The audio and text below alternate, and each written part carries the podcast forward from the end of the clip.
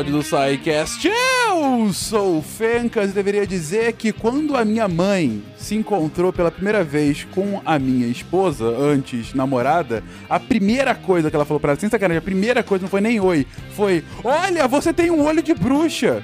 É sério.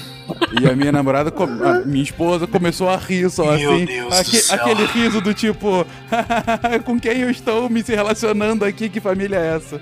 Mas foi super elogio, olha.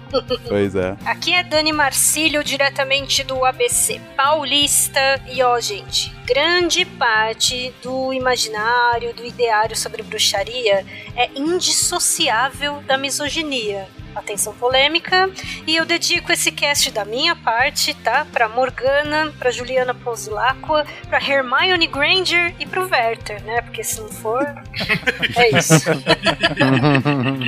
Wala Wala! Aqui é o Pena, de São Paulo. E para desespero das inimigas, hoje nós vamos falar das fogueiras renascentistas. Pena, você não sabe o quão é bom ver você falando a palavra fogueira, cara. É Saudade de maravilhoso. você, Barbado. Ó, eu já passei a bola da Inquisição pro Pena, então, tá? Eu vou até é tolerável. Aqui é Matheus, o professor Barbado, diretamente das profundezas de uma floresta de araucária. E nunca, meus caros aventureiros, nunca faça um acordo com uma bruxa na floresta em uma partida de Dungeons and Dragons. Nunca. Só dá merda. Morcego, ratazana, baratinha e companhia. Está na hora da feitiçaria. Aqui é Tágila, direto de Mariana. Parangarico Tirimiruaru. Ai, a infância aqui em vários modos. Poxa, que beleza. Salve, salve, gente amiga da ciência. Direto do número 71, eu sou o William Spengler e com o Grimório aberto em minhas mãos, eu lhes digo. E lá vamos nós. Ah, então você vai falar muitas vezes esse lá vamos nós, hein? Nossa! E diretamente do último isolamento social autoimposto do Brasil, que é Marcelo Guaxinim, e bruxaria não é sobre rituais e magia, é sobre aparência e olhar.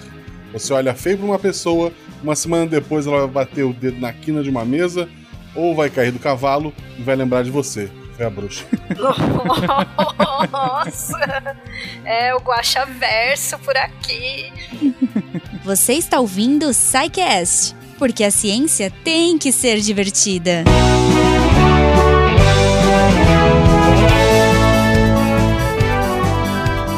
E chegamos a mais uma sessão de recadinhos do SciCast. Eu sou a Jujuba e antes da gente ir pro episódio, eu quero convidar você a conhecer um novo podcast, o Toninhas, a extinção do golfinho invisível. O podcast é uma iniciativa do projeto Conservação da Toninha, apoiado pelo Fumbio, o Fundo Brasileiro para a Biodiversidade. Ele é um podcast ficcional de temática ambiental que apresenta a história da Bárbara, uma jornalista investigativa de uma grande redação de São Paulo deslocada para cobrir uma tragédia ambiental no litoral de Ubatuba. O aparecimento de 33 carcaças de toninha na beira da praia. Ele tem o roteiro assinado pela Luna Greenberg, da série Coisa Mais Linda, da Netflix, e a Bárbara, nossa protagonista, é feita pela Camila Mardila, a atriz do Que Horas Ela Volta. Ele é um podcast dividido em sete episódios. Olha aí, estará em diversas plataformas, então você pode procurar pelo Toninhas, a extinção do golfinho invisível no seu agregador, ou clicar aqui no nosso post que todos os links estarão disponíveis. Então, se você quer saber mais sobre o golfinho mais ameaçado do Brasil, fica aí o nosso convite para que vocês escutem, prestigiem e conheçam esse trabalho que tá incrível. O que acontece quando uma espécie que está há quase um milhão de anos vivendo aqui no planeta Terra corre o risco de sumir completamente? Esse é o podcast Toninhas, a extinção do golfinho invisível. Aqui, a gente mergulha na ficção para fazer emergir a realidade. Toda semana, você ouve um novo capítulo dessa história em sete partes e conhece um pouco mais sobre o golfinho mais ameaçado do Brasil. Esse podcast é uma iniciativa do projeto Conservação da Toninha, apoiado pelo Fumbio, o Fundo Brasileiro para a Biodiversidade.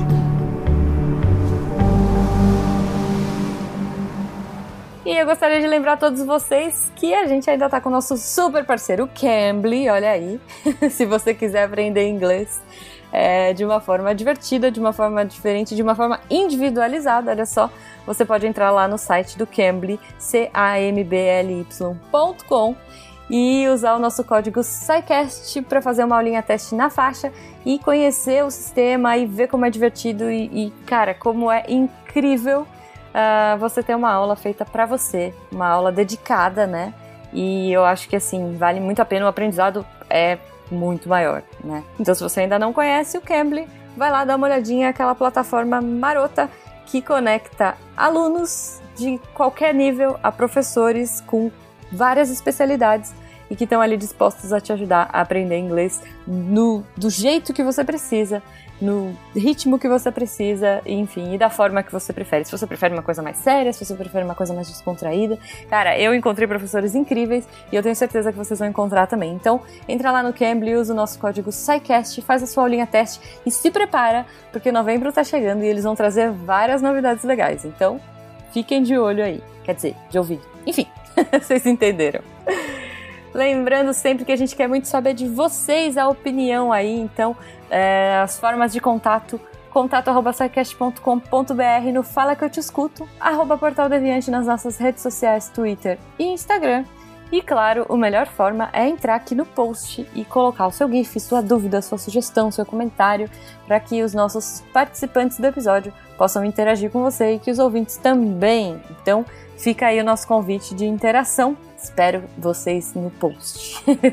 Lembrando de agradecer vocês, claro que além de contribuírem com o nosso post e aumentarem o nosso conhecimento aí, né, com as dúvidas, com as sugestões e tudo mais, também colaboram com o patronato. Então, a partir de um real, você já pode fazer parte da família Deviante e ajudar a gente na divulgação científica pelo PicPay, Padrim ou Patreon. Não esqueçam que lá no final do episódio tem a Deb, trazendo quais foram os textos da semana daquele jeito fofo que só a Deb sabe contar.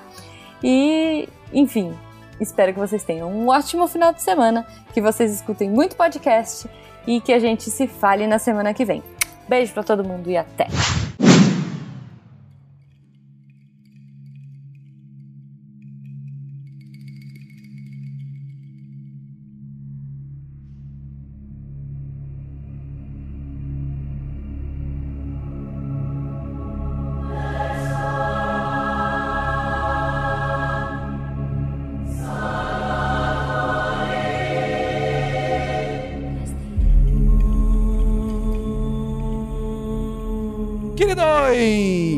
Começamos mais um SciCast, um SciCast de história para falar sobre bruxaria. Sim, um tema que já tinha sido pedido algumas vezes e que está sendo lançado, olha só, às vésperas do Dia das Bruxas. Não poderíamos deixar de perder esse esse, não, deixar de perder ficou horrível. Não poderíamos perder esse dia e vamos então homenageá-lo. Vamos falar sobre bruxas, sobre bruxaria, sobre como que de fato essa construção da bruxaria e dessa magia associada a algo muitas vezes visto como algo ruim, outras tantas como algo bem interessante, outras tantas como, como algo religioso, mas enfim, o que afinal é bruxaria, como ela foi construída? E como ela chega agora, em pleno 2020, em pleno século 21, uh, o que, que visão a gente tem da bruxaria, além, sei lá, de Harry Potter. Vamos agora falar sobre bruxas, bruxarias e um pouquinho de magia. Queridos, e para começar de fato, é, de onde é que vem a palavra e, e até o conceito de bruxaria, né? Tá no imaginário associado mais à magia e tudo mais, mas também está muito próximo, até nas introduções que comentaram de fogueiras, de inquisição e tudo mais, e começar esse início de construção. Vamos começar com os primeiros, as primeiras questões de simulacros e disclaimers. Acho legal, né? Aí, Vamos lá. quem quiser vir comigo, por favor. Né? Uhum. Aliás, tem, tem vassoura hoje, né? Então dá pra dar carona na vassoura. Vamos lá. é o seguinte, então, primeira coisa importante importantésima, né? Deixar claro que sim, a gente acaba focando um pouco mais nos estereótipos, arquétipos e afins da bruxaria europeia, né? Falando aí de filmes, referências pop e tal. Mas é bem importante pontuar que não é um fenômeno europeu, tá bom? Né? A questão de se falar sobre bruxaria ou feitiçaria, que depois a gente faz aí uma discriminação se é que ela é se é que ela existe, né, entre os dois termos, mas a bruxaria ela, ela se trata muito mais de práticas, de conjuntos de práticas do que propriamente dito de uma religião. Ela é mais uma religiosidade do que uma religião. E aqui a gente está pincelando, né, eu estou aqui colocando para vocês visões antropológicas, né, de como a gente trata o que é, o que não é, enfim, bruxaria. Porque a gente tem que considerar várias tradições para definir o que é. E nessas tradições, sim, a gente tem as sociedades é, pré-inglesas, a gente tem de um tudo, a gente tem né, toda aquela questão que a gente até aprende na escola, né, sobre a perseguição, quem era bruxa, né, o Maleus Maleficaram, tudo isso que a gente conhece bastante de nome, desde fãs como eu de heavy metal, né, tudo quanto é disco de heavy metal, tem lá uma menção ao Maleus Maleficaram, credo, é quase um parente de William Spengler, é quase. É Spranger, né? É. Por uma letrinha o William escapou. Na verdade, esse é o sobrenome real da família do Fernando Malta. Você para pra pensar, né? Tá, tá, tá. Pô, tua mãe identificou um olho de bruxa no, no primeiro olhar? Então, tá vendo? É, é o sobrenome de solteira. É... É, a sua mãe pensou assim: nossa, eu achei aquele evil eye, sabe? Ai. Não, é porque o, o, o olho da, da, minha esposa, ele é mais claro, mas ele é, ele é mel, e às vezes quando bate sol fica mais amarelo, assim, sabe? Hum. E aí quando ela viu, ela falou: é, olho de bruxa, já sabia. Ah, ela é Witcher, ela é Witcher. Toss a coin. Um gigante e uma bruxa, já temos um conto de fada. Oh, amei, amei. Gente, vocês não têm ideia como que a esposa do Fencas é linda. Ela parece a Branca de Neve, desculpa. Viu só? E é chamada de bruxa ainda, vejam só. Você vê. Mas a Branca de Neve comeu a maçã, vai saber o que acontece depois. Isso não faz sentido nenhum. O, o Guacha acabou de falar que a gente tem um conto de fadas aqui. Realmente a gente tem. A, a esposa do Fencas é a, é a Branca de Neve. É, a, a, mãe do Fencas identifica o olho de bruxa. Temos um gigante. O que, que, que, é isso? O Malta é um templário, né? o, o Guaxa, que universo é esse que a gente foi parar, Guaxa? Explique pra mim, por favor. Eu, eu não me responsabilizo. O Spengler é o caçador, gente. É. Já tá tudo o caçador de bruxa. Mas fica aí a dica, tá? Que o caldeirão ainda é meu. Então. Bom, continuando. É, o Fencas, também perguntou a questão da magia, né? Depois a gente isso. trata isso com um pouco mais de profundidade, mas ela faz parte do escopo das práticas. E pensando hum. em magia como aquela ligação, né, que a gente, né, que a bruxa ou bruxo, mesmo ainda não designado por um nome assim, vai ter com o sobrenatural, com as coisas etéreas, não físicas, né? A magia, então, a gente pode dizer que, puxa, bruxaria então acontece desde o Paleolítico. Então, Sim. Neandertals tinham objetos, vestígios em sepulturas, dessa conexão, né, desse... Uhum. A gente pode até pensar em conceitos, né, xamânicos, quando essa palavra finalmente aparece, né? Uhum. E a gente tem vestígios arqueológicos aí de pelo menos 5 mil anos, né? Se a gente for pensar é, os 800 anos aí que levou para a construção de Stonehenge, tudo que se tem ali né? Então, essa questão de ser ligado ao sobrenatural, ao mundo espiritual de alguma forma, né? Isso é antiquíssimo, tá? Uhum. Definição como conceito não existe na história uma definição completamente padrão. Então, sempre que a gente é, escreve um trabalho acadêmico sobre bruxaria ou feitiçaria, você escolhe qual conceito, né, definição ali você vai adotar, né? Eu coloquei algumas coisas aqui para vocês como enfim, algumas generalidades para que a gente possa passar para os ouvintes. Sim, é um conjunto de práticas. Não, não é uma religião institucionalizada, apesar do neopaganismo, que tem alguns até no Brasil, né, registrados como religião, tá? Sim. É, eu queria pegar um pouco o gancho disso que a Dani falou, complementando. É, as palavras e os conceitos, eles vão sendo reinventados e, e, vão sendo rediscutidos durante a história. Por um acaso, essa palavra, esse termo, ele sofreu muitas modificações e ele pode ser encontrado em muitos contextos. Desde um Harry Potter, que a gente vai usar uma bruxaria, um bruxo, alguma coisa assim, numa atmosfera, num ambiente muito mais é, é, lúdico, muito mais de fantasia, numa questão né, de brincar aí com, uma, com, com poderes e magia, ou a gente pode ir para um âmbito de perseguições religiosas, ou a gente pode ir num âmbito de práticas e rituais antigos.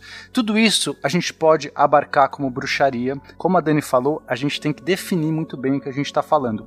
Eu costumo ver três momentos é, é, bem separados que a gente pode falar de bruxaria. Então, esse primeiro momento que vai desde o início, né? Desde a, da, do, do momento que o ser humano começa a ter expressões culturais a gente tem os fatores é, espirituais, explicações místicas, toda essa parte mitológica se manifestando. É, então, práticas, sortilégios, é, rituais, é, feitiçaria, até o uso de ervas e poções que não deixa de ser um tipo de magia para esses povos antigos que você consegue usar aí alguma erva, algum recurso, de repente cura uma doença, consegue ter um efeito é, é, alucinógeno. Tudo isso pode entrar como uma prática de bruxaria, como bruxaria é, é, que é praticado desde, desde o início aí da civilização. Mas a gente também tem é, um momento em que essas coisas se tornam imorais. E essa nova bruxaria nasce quando, quando essas práticas se tornam imorais. Aí, nesse novo contexto que a gente está falando de perseguições a essas práticas, essas pessoas, em específico mulheres, aí a bruxaria se torna é, uma, uma prática moral errada que deve ser perseguida, deve ser erradicada. E aí com isso vai vir toda a questão da misoginia por trás, que a gente vai abordar muito aqui. E depois a gente vai ter uma redescoberta dessa, dessa bruxaria, desses termos, numa questão, num ambiente também mais de libertação da mulher, que vai trazer esses arquétipos antigos, mas talvez num, num espaço mais de afirmação, em que as mulheres elas, elas podem, inclusive, é, é, ter é, uma, um, é um poder, uma, uma, uma voz mais ativa, e, onde isso pode se manifestar? Por exemplo, recuperando religiões, né, o, o neopaganismo aqui a gente vai ver, que, que recupera um papel onde a gente tem uma importância grande da mulher nesses, nesses ambientes celtas e, e, e mais antigos, e também é, na, na, cultura pop, etc., como é, é, arquétipos também de afirmação da presença feminina, e não só da presença feminina, aí se estende também para magia em geral, Harry Potter da vida. Já que foi levantado aí algum, alguns assuntos correlacionados, que é mulher, Harry Potter e magia, pau no cu da rola. pode, pode, pode pipar, editor, desculpa. É, deixa quieta a definição dela de mulher e feminino, é melhor. É, tem umas discussões boas aí. É, eu queria comentar que pra gente entender mesmo essa história, essa origem da bruxaria, nós temos que, com um olhar histórico, como a Dani falou, como o Pena falou também, é, nós temos muito costume de nós vermos a bruxaria como a bruxaria aconteceu na Idade Média. Aquela velha senhora de uma vila pacata, afastada, cercada por floresta, que sabe lá o uso de uma erva aqui, o uso de uma erva ali, ela sabe curar o gado, ela sabe curar ah, outros animais é, de criação, ela sabe como é, salvar a plantação, ela sabe como salvar a plantação de alguma peste, ela, ela é parteira, então é aquela velha sábia então, é interessante a gente ver que essa é a visão que nós começamos. Mas para a gente ver, entre aspas, a origem da bruxaria, nós temos que ver essa coisa do xamanismo. Eu concordo com, com a Dani, com essa ideia de que a origem da história da bruxaria que nós temos que começar é falando sobre esse paganismo que tem suas origens na pré-história, né? Até hoje nós encontramos lá ah, aquelas estatuazinhas de pedra da mulher gorda lá, da deusa da fertilidade, neolítica. Uhum. É a Vênus do Paleolítico. A Vênus do Paleolítico. Então, isso tem a ver com práticas é, xamanísticas, né? Então, essa ligação com a natureza, essa, a, as próprias é, religiões, aí a gente entra nas religiões, mais as religiões célticas, né? que se desenvolveram é, com essa coisa da a, a, total ligação com a natureza e tal. Né? Então, a, é, é, esse xamanismo vai dar origem à chamada bruxaria da Idade Média, onde o meu querido Pena falou hoje sobre as queridas fogueiras da Idade Média. E olha só, né, pegando o gancho de vocês dois rapidamente, né? É, também as bruxarias não célticas nesse sentido, né? Porque o Pena colocou alguma coisa sobre um tipo, né? Eu sei que a palavra tá batida, gente, mas né, whatever.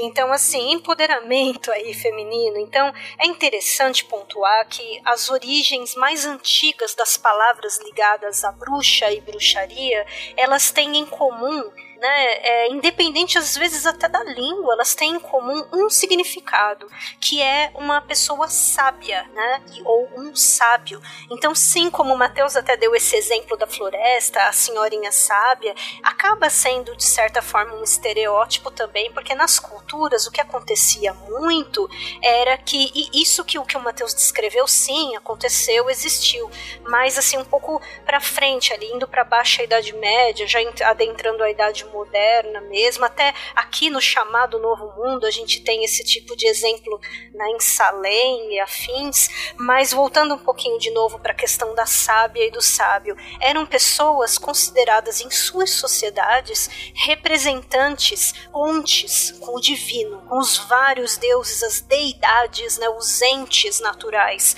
Então, essas pessoas ponte, elas não eram qualquer um não era qualquer uma, eram pessoas é, de certa forma que tinham seu treino, né? Não, a gente não tem documentação para afirmar, olha, passavam por um certo tipo de iniciação. Ritos sim, mas iniciações, vai estudar não sei o que lá, não entendeu? Não tinha os livros Jedi nesse sentido. né? A gente não sobrou nada, pelo menos. Os tais grimórios, eles até existem, gente, mas eles são tão mais recentes, né? O do William, não sei, prefiro não perguntar, porque vai que, né?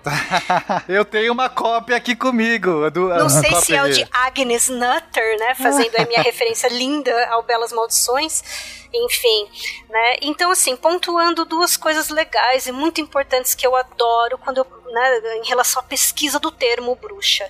É, sempre tem a ver com o sábio. Então, aquele que traz algum conhecimento. E essa questão da ponte a gente consegue perceber bastante na documentação, gente. Vocês têm interesse? Olhem a documentação greco-romana, tá? Isso a gente tem acesso nas línguas originais, é aberto na internet para pesquisar esse tipo de fonte primária, muito legal.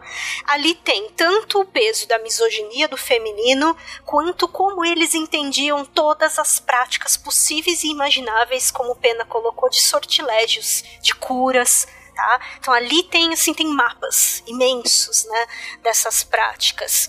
Por fim, de novo, eu coloco para vocês e também não celtas, porque quando a gente pega assim, né, nomenclaturas recentes das religiosidades de matriz africana, você tem ali também as sacerdotisas, o feminino como muito importante, a questão de matriarca nas religiões, desde a santeria, que a gente tem alguma coisinha em Cuba, tem alguma coisinha ali em Miami, nos Estados Unidos, até o voodoo haitiano, o voodoo de New Orleans. Então tem essas outras referências também. É legal, né, tirar um pouco dessa cristalização de que a bruxaria é um fenômeno restrito ao que se entende hoje como Inglaterra, ou no máximo Salem, nos Estados Unidos. Sim. Não, as práticas, como eu falei, elas não têm um guarda-chuva só. Atenção, religião, bruxaria, definição, conceito simples e fechado. Não tem.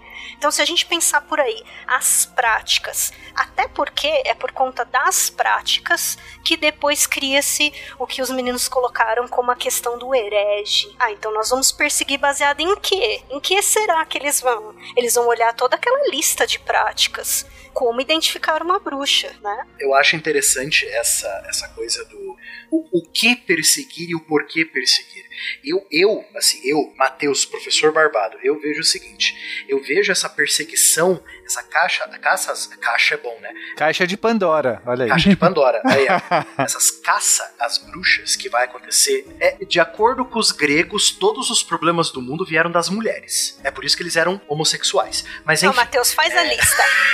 Eva, gregos, todo mundo. Nossa, todas. Helena de Troia, a mulher que causou a guerra de Troia, né? Vamos lá, a lista é longa. Circe que desvirtuou o caminho do Ulisses, ixi. É, bom, o... qual que é a ideia aqui? Eu vejo essa perseguição da... do século... É... 15, 16 e 17, na construção do absolutismo da, do Estado-nação, você meio que vai ter uma substituição da figura no campo. Por exemplo, como eu disse, eu dei o exemplo daquela velhinha da vila que sabia como fazer parto sem a mulher morrer, que sabia uma erva que curava isso, uma erva que curava aquilo, etc, etc, etc, né? Aí você vai ter meio que uma substituição dessa pessoa. É, o rei dessa nova nação, ele não quer que o aldeão vá buscar a velhinha, ele quer que ele vá buscar as, a autoridade do rei para salvar ele. Tanto que o rei vai ter lá no. É, o Will, qual que é o nome daquele livro dos é, Os Reis Taumaturgos? Quem que escreveu aquele livro? Foi Mark o. Bloch. Mark é? Bloch. Mark Bloch, obrigado, Dan. Mark Bloch. É, o, o, o, próprio Mark Bloch vai, vai ter essa ideia de que a, a cura divina através do rei vai ser que você tem que buscar. Então você vai ter essa substituição da velhinha sábia pela autoridade do rei. E o que, que você faz com essa velhinha sábia? E baseado na Bíblia, desculpa, é. e baseado na Bíblia, né? A coisa de tocar o manto que tem na Bíblia, que é aquele que toca o manto de Jesus, que é o rei dos reis, se cura, é, né? Já que o rei é ungido por Deus, né? Vamos, vamos lembrar que tem todo essa, esse poder. O rei é escolhido por Deus para estar tá ali, né? Então o cara é o bambambam. Bam, bam. Então qual que é a ideia aqui?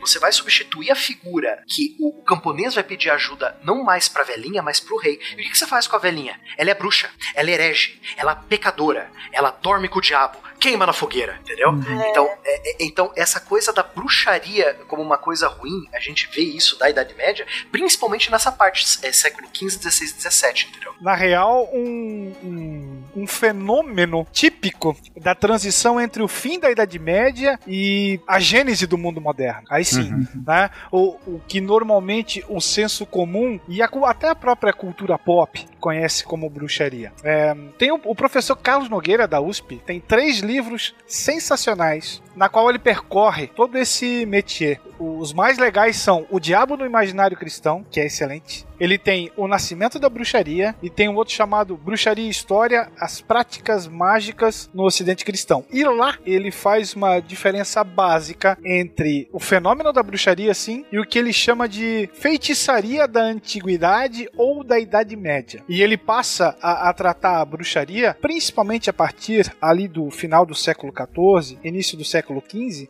na qual você vai ter a feitiçaria e a heresia unidas, agora sim, sobre o termo bruxaria como um novo delito. Então você passa a ser criminoso ou criminosa. Uhum. E lá vamos nós? Esta não é. E lá vamos nós? Oh, esta também não é. E é interessante que na própria na etimologia das palavras ligadas à bruxaria, você percebe essa mudança que o William pontua, né? Quando começa, a gente pega assim um Middle English, né, que é o inglês ali é, pré-Shakespeare e de Shakespeare, você ainda tem grafias dessa palavra witch. A pronúncia sempre foi assim né? mesmo que escrita W-I-2-Cs-H-E ou W-I-2-Cs-E, né? lembra até aquela a dobradinha dos Cs na fala do italiano, olha que interessante, né? esse witch, né? Então, e significava sábio, continuou significando sábio por muito tempo. E aí, quando você vai mapear a transição dessas palavras para o que, que se torna a língua inglesa de registro, né, da, da Bíblia, do rei James e tal, aí você começa a ver mudar você começa a ver a entrada das palavras strix, striga, malefícia, né? Então, as questões de fascinação, né, do fascinatio, você começa a ver palavras que já significavam é, maus augúrios, sabe?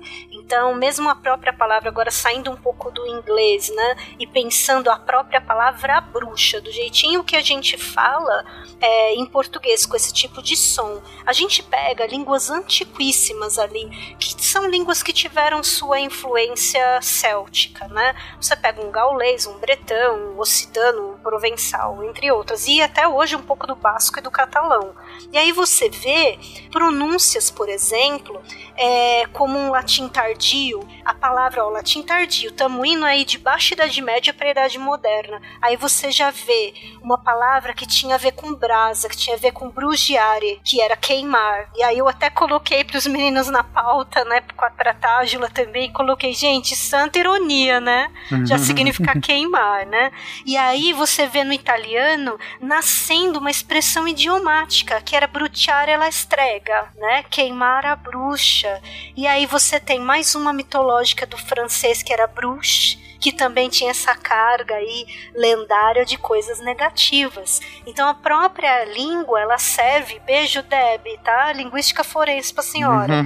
Então aqui, né, você vê na etimologia o quanto que essa ciência da língua mostra pra gente a alteração cultural de costumes, né? Assim como o William bem colocou. Eu gosto muito dessa parte de etimologia, é, de latim, inclusive. e, e aí eu, é, eu vou complementar até um pouco que a Dani falou. Uh, a gente pode pegar. É, vamos começar com a, com a, questão da bruxa mesmo. É, eu encontrei outras opções para o termo bruxa do português, que eu achei muito interessante. É, uma delas tem a ver. É, gente, não existe um consenso. Essas pesquisas são muito complicadas. Fazer essa pesquisa etimológica é realmente difícil. Então, existem linhas. E aí é, eu vou trazer algumas outras linhas, tá? A gente não sabe. Não, até onde eu sei, é, eu fiz uma pesquisa bastante extensa, a Dani também. Não encontrei nenhum consenso sobre isso. Mas uma das, das linhas possíveis seria plusquia, que no latim, plus mais skills, que seria muitas habilidades. Olha aí aí a ideia novamente retomando de conhecimento. Então, muitas habilidades ou muitos conhecimentos. Inclusive, esse skills é, é, tem a mesma raiz de skill mesmo no, no, inglês. Então, esse plusquia poderia sofrer um rotacismo, que é quando a gente transforma em R alguma letra, então viraria prusquia, então de plusquia para prusquia. É normal esse rotacismo. Sua avó falando, né? Como é que, sei lá, é, pega uma palavra que tem isso, as, as planta. As planta é o rotacismo de planta, né? então é a mesma coisa, a plusquia vira prusquia e, e depois tem a sonorização do P e vira B. Então, brusquia e depois para Brusquia vira bruxa rapidamente. Aí vai dar origem também à bruxa. Então essa é uma das linhas. Outra linha que eu achei muito interessante é, é poderia estar relacionado com os os, os, é, os judeus que na sua oração eles falavam Baruch atah Adonai melech haolam, que seria tipo a, a louvação padrão do, dos judeus. E esse Baruch atah, que é o começo, que seria louvado seja o Senhor, Rei do Universo, é, é, poderia poderia soar né, para os, os, os, ouvintes de línguas latinas, o catalão, é, sei lá, é, o, o, espanhol, o português, etc., poderia sonhar um paruhatá, um bru, bruxa, né, um, alguma coisa nesse sentido. E aí poderia também ser uma uh, as, as pessoas né, que falam isso, lembrando que os judeus foram perseguidos, em, mais ou menos, inclusive no, no, no período. até, né? Exato, então poderia estar associado aí. Aí uma, uma terceira opção que eu achei muito legal também é que vem do seu Tibero Bruxtia, que vem do proto-celta Brixta, que aí seria, então, nessa origem mais, mais celta, seria magia feitiço. Todas essas opções condizem muito bem com o que a gente está falando, tanto da parte de perseguição, no caso dos judeus, que, se, né, que a gente viu uma associação de perseguição, quanto na questão de conhecimento. Então, é muito legal que a gente tem todas essas opções. Agora, falando do, do paganismo, que a gente já citou várias vezes, o que é o paganismo? O paganismo é simplesmente as práticas, a, a, o culto a Deus deuses e, e a religiões que não são o padrão. O que eu chamo de padrão é o, o cristianismo, né? Quando a gente, como a gente está falando. É, Acaba é... ficando até meio pejorativo às vezes, né? Para os ouvidos da gente, essa coisa de paganismo, pagão, porque é uma convenção, né? Bem Sim. explicada essa questão da... é, é uma convenção do ponto de vista de uma religião específica, né? Porque é. quando a gente quando ela se cristaliza. Então, o, mas o, a palavra paganos medieval ou latina é simplesmente camponês. Paganos é camponês. E por que, que então vai começar a ter essa conotação de pessoas que, que adoram ou que fazem é, é, superstições e práticas fora do, do escopo da nossa da religião padrão, no caso o cristianismo?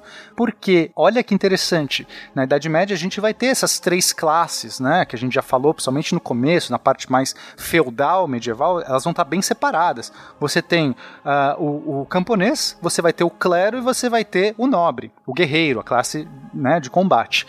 o, a religião, então, o cristianismo, ela se propaga, ela é intermediada por quem? Pelo clero. O clero é uma classe nobre, uma classe não, não, não nobre, é uma classe altiva, uma classe acima. São os letrados, né? Os letrados que têm o conhecimento. E o pagano, né, o camponês, ele é o, esse povão, é o, é o servo, é essa pessoa mais iletrada. Quem que é esses caras? Esses caras vão ter tradições muito comum que esses caras vão herdar tradições das, de outras culturas, de culturas célticas, de culturas nórdicas, de culturas é, é, tidas bárbaras, que são justamente adorações e feitiçaria e coisas relacionadas com outras culturas.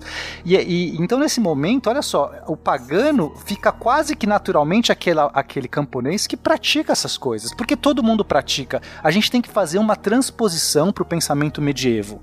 A gente hoje, é, não dá para a gente olhar com a cabeça de hoje. É, a gente tem que pensar num período que todo mundo tem essa questão da religiosidade, às vezes um temor a deuses ou a superstições muito forte. E a Alta Idade Média aceitava é, nossa, a gente passou a moto do fim do mundo aqui, o motoqueiro fantasma.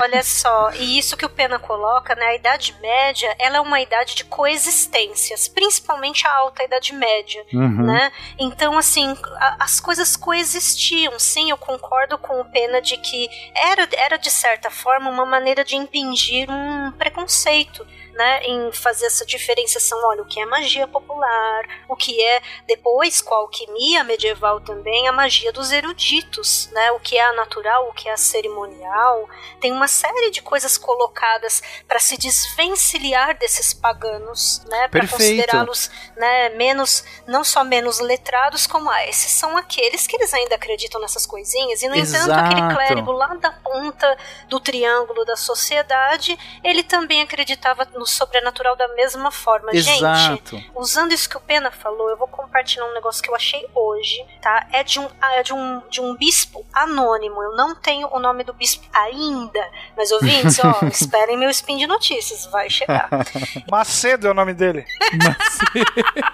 Nossa senhora! Que medo. É o que medo também, né? Padre que medo. Nossa, quantos ícones, né, que a gente tem. Eu achei o seguinte, eu achei um trecho, um documento em que um bispo, gente, ó, século XVI ainda, tá? 1552, estamos aqui já, século XVI.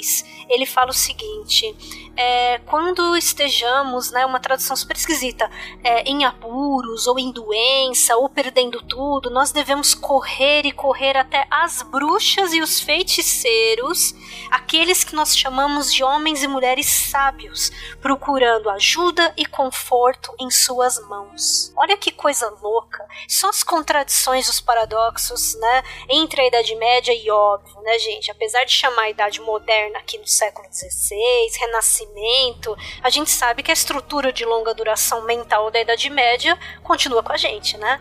Então, percebam esse tipo de coisa vindo aqui de um clérigo. Então, imaginem, né? Imaginem na vida cotidiana, quando você não tem vacina, você não tem remédio, você, você depende de, sabe, simplesmente do abstrato para continuar subsistindo, né? Porque a Idade Média, qual que é a a, como se diz, a expectativa de vida. Alguém passava dos 35 anos, sabe? Então imagino que essas, como essas pessoas lidavam com a própria realidade. Não tinha dissociação, como para o Celta, que, as, que eu coloquei isso para vocês no cast sobre Celtas, não tinha muita dissociação entre o que era esse mundo de lá, o outro mundo e o mundo de cá. Era fina a coisa, era um entremundos o tempo inteiro, né? E só para fechar e assim eu não fico monólogo, uma palavrinha para vocês que eu não coloquei.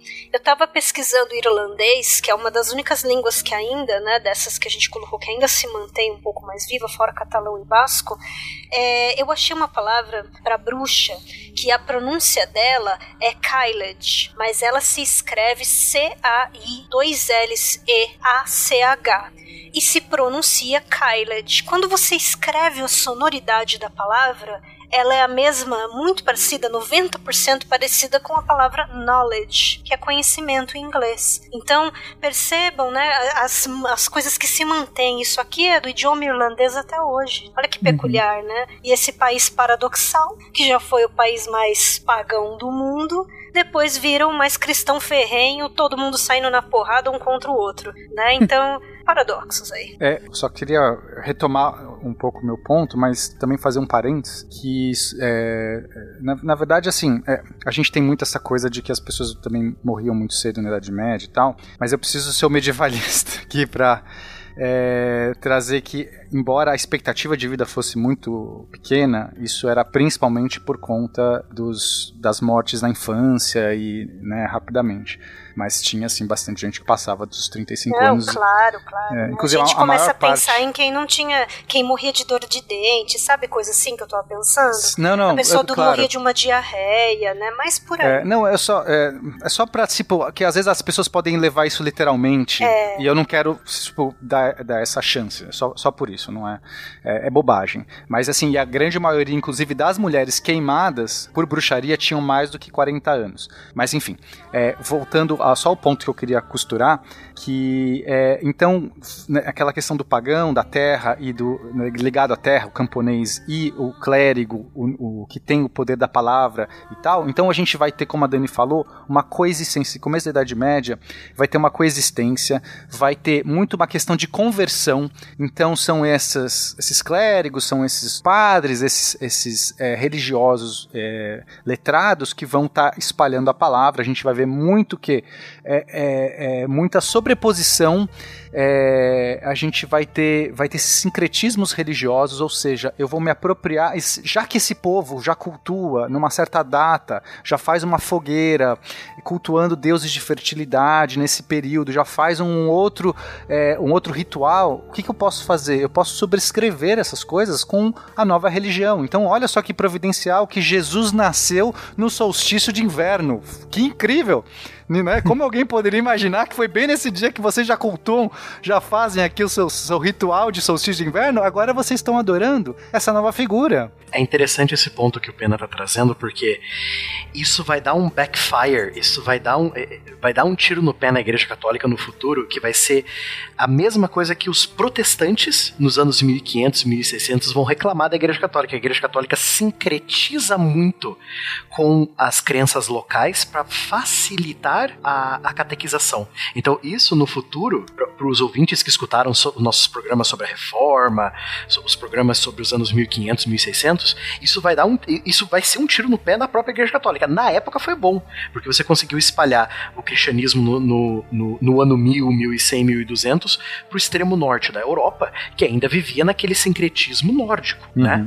Então isso vai facilitar muito a vida da catequização, mas isso vai sincretizar muito é, Uhum. com, com as, as religiões, entre aspas, pagãs locais, né? Aí vai vir os luteranos, os calvinistas, os puritanos, os presbiterianos falando, não, isso aqui tá errado. Você, você tá é, criando um véu de mentiras sobre o fiel. Você tem que ensinar o fiel que Deus é Deus e paganismo é paganismo, né? Uhum. Então é interessante isso também. É, essa diáspora, essa, esse cisma que vai surgir é, por conta, ele vai vir muito pra frente, né? Então, é, até aqui novamente a gente tentando tirar os preconceitos.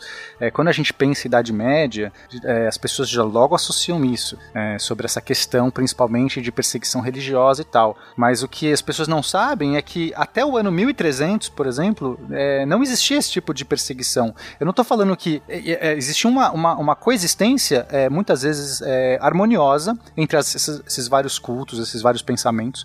Existia sim preconceito, existia sim essa forma de você tentar é, é, des, desdenhar mas não uma perseguição, não tinha esse cunho de. de né? Era mais como assim. São as superstições. Assim como hoje a gente tem as pessoas que acreditam em astrologia, e tudo bem, podem ser inclusive pessoas religiosas, assim, que de repente, religiosos que, sei lá, católicos, etc., que, sei lá, falar, não, astrologia, alinhamento de Deus, se você for pensar, nem está adequado na religião. Mas não existe uma perseguição, não existe um problema. É, é uma estranheza em alguns contextos, às vezes não. É, essa, é, as pessoas, elas muitas vezes tinham essa adoração a vários deuses, eu já falei isso em outros casts, porque na dúvida, vai, você carrega aqui o, o, o pé de coelho e carrega o, a, a cruz, você vai duvidar, porque, né, quem é você para ficar dizendo, você, você tem medo. Isso é uma mentalidade muito romana. Os romanos, quando eles dominavam uma região, os romanos eram politeístas, eles acreditavam em Júpiter, Marte, Vênus, etc. Uhum. Mas eles respeitavam o deus local. Porque, Sim. poxa, eu já estou conquistando essa terra. Se eu desrespeitar o deus local, eu tô ferrado. Porque o povo já me odeia. Já pensou se o deus local me odeia também? Então, o- os romanos eles vão ser muito interessantes nesse ponto. Eles vão romanizar a região. É, eles dão aquela agregada, né? É, eles vão, eles vão romanizar a região, mas eles não vão romanizar a religião local. Eles vão permitir cultos locais. A- Uhum. A, a não ser que o culto vá contra a imagem do imperador como um deus na terra. Aí, que, que nem foi o caso do judaísmo e do cristianismo, que, Uhum. né, do caso das religiões monoteísticas, que sofreram mais na mão dos romanos porque eles não respeitavam o deus romano como um deus. Ah, Perfeito. O, o rei, o, o- o- desculpe, o imperador romano como um deus. né? Uhum. Isso é uma visão muito romana, esse negócio de agregar, né?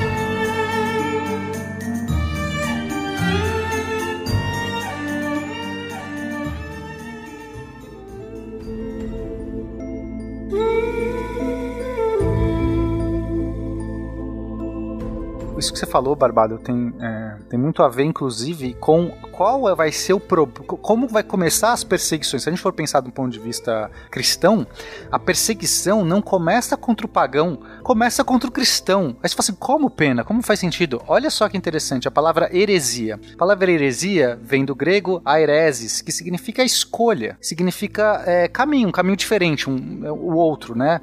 A escolha. É, os hereses, os, her- os hereges, eles eram cristãos. Os primeiros hereges, né?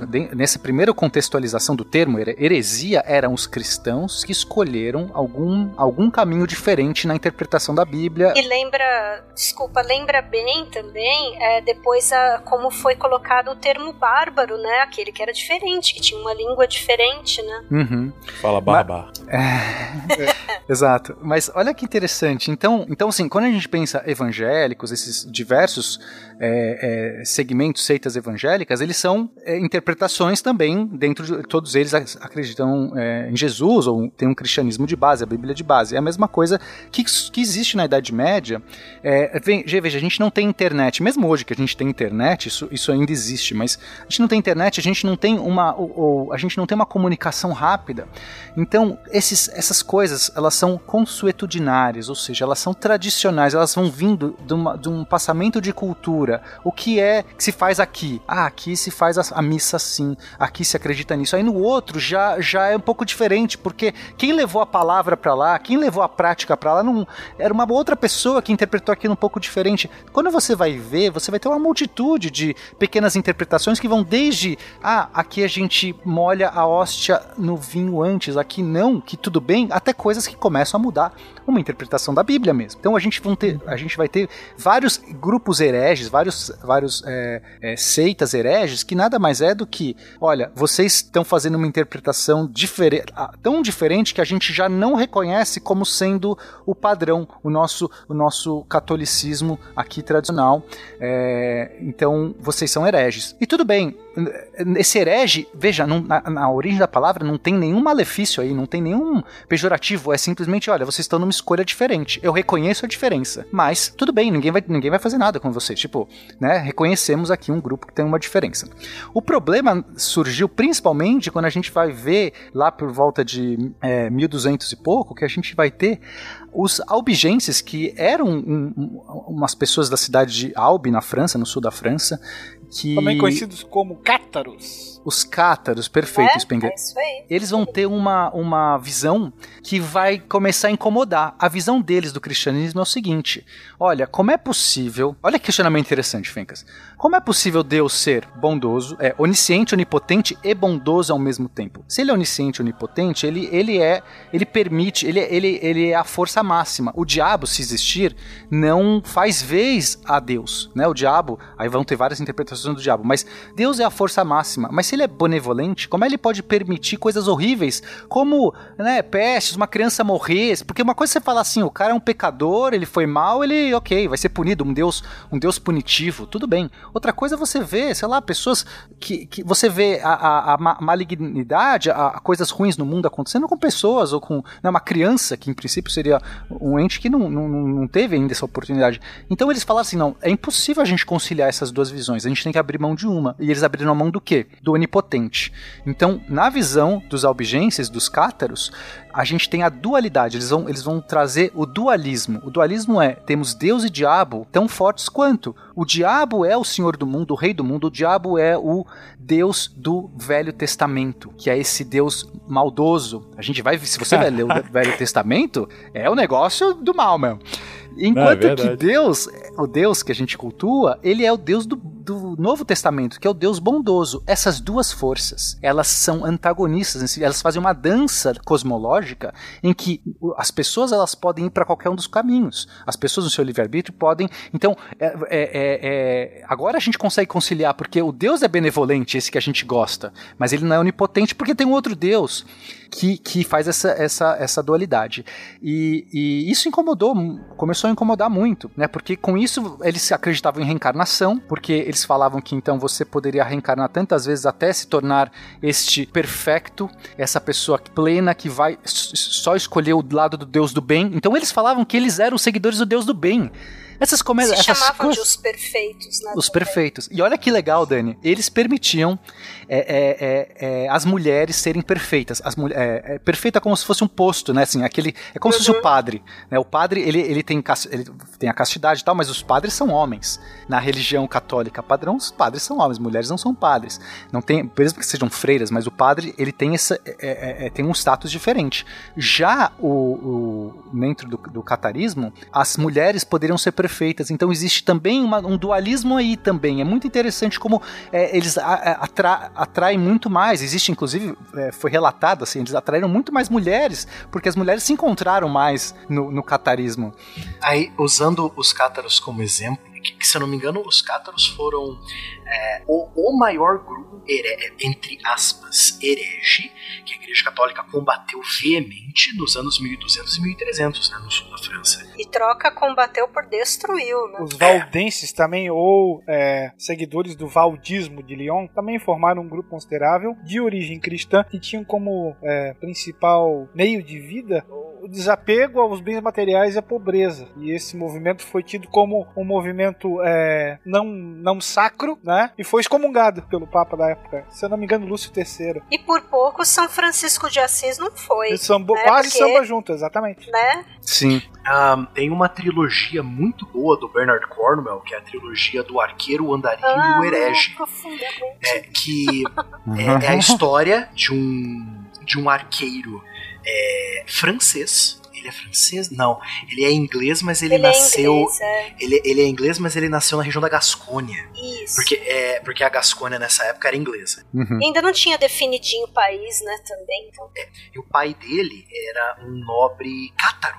E, e, ele tenta ir atrás da. Ele tenta ir atrás do Santo Graal, que tanto tem um bispo católico que é o Santo Graal, tem um, um outro nobre que ele é escondido, ele ainda é cátaro, que ele quer reviver a ordem do, do culto cátaro e quer o, o grau para ele e esse esse outro nobre também quer o, o grau para tipo sei lá para é, provar que o pai dele não era vilão etc alguma coisa assim. E é muito interessante essa trilogia o arqueiro o herege e o andarilho. É muito boa. É muito interessante também você falar dos cátaros. Tem uma música do, do Iron Maiden que fala dos cátaros também. E é muito interessante porque voltamos à peça principal do jogo: controle. Controlar corações e mentes. Controle de narrativa, né? Controle de narrativa. Quem controla a narrativa da história controla basicamente tudo. É quase a mão que balança o berço. o Tribunal do Santo Ofício é criado no século XII como forma de eliminar essas heresias, como o catarismo e como o valdismo. Uhum. A bruxaria só vai entrar no hall das heresias quase 100 anos depois. E quase 100 anos depois de ela entrar no hall, que foi mais ou menos em 1320, é que no concílio da, da Basileia, na Suíça, é que você vai ter a definição exata do que seria, quais os requisitos necessários para que a bruxaria pudesse ser atestada como verídica. Exato. Então é uma coisa bizarra, porque primeiro que eles tinham peixes maiores para fritar do que a velhinha que ficava no fundo da, da, da vila lá, né? E só um segundinho pra eu não perder a velhinha, porque eu, senão eu vou esquecer. É um segundo, prometo. O Pena colocou muito bem essa questão das senhoras e tal, né? Falando aí é, da idade em que algumas pessoas morriam na Idade Média e tal. As velhas, elas foram escolhidas é, num primeiro momento para ser usada de exemplos, né? De hereges e tal para ser queimadas, perseguidas, porque normalmente essas senhoras mais de idade, elas não tinham, por exemplo, muitos familiares, elas não tinham quem reclamasse por elas, às vezes eram algumas senhorinhas já meio débeis, né, da idade, então é, foi aquela coisa quase que um alvo fácil para usar, criar os primeiros exemplos, né, de crimes. Era esse o meu parênteses. Isso que é interessante, porque ah, nós voltamos para o controle. A Igreja Católica quer aumentar o controle dela por bem ou por mal. Então ela vai mirar. Você está pensando diferente que a gente, que nem o Pena explicou para nós aqui agora, a origem da palavra herege, pensar diferente, escolher um caminho, é, um caminho, um pensamento cristão diferente, né? É, Você está querendo pensar diferente da Igreja Católica? Como você se atreve a pensar diferente do Santo Papa, entendeu? Então é toda uma questão de controle. Voltamos ao controle. Tribunal do Santo Ofício, controle. Perseguir pessoas que pensam diferente, controle. Proibir traduções da Bíblia.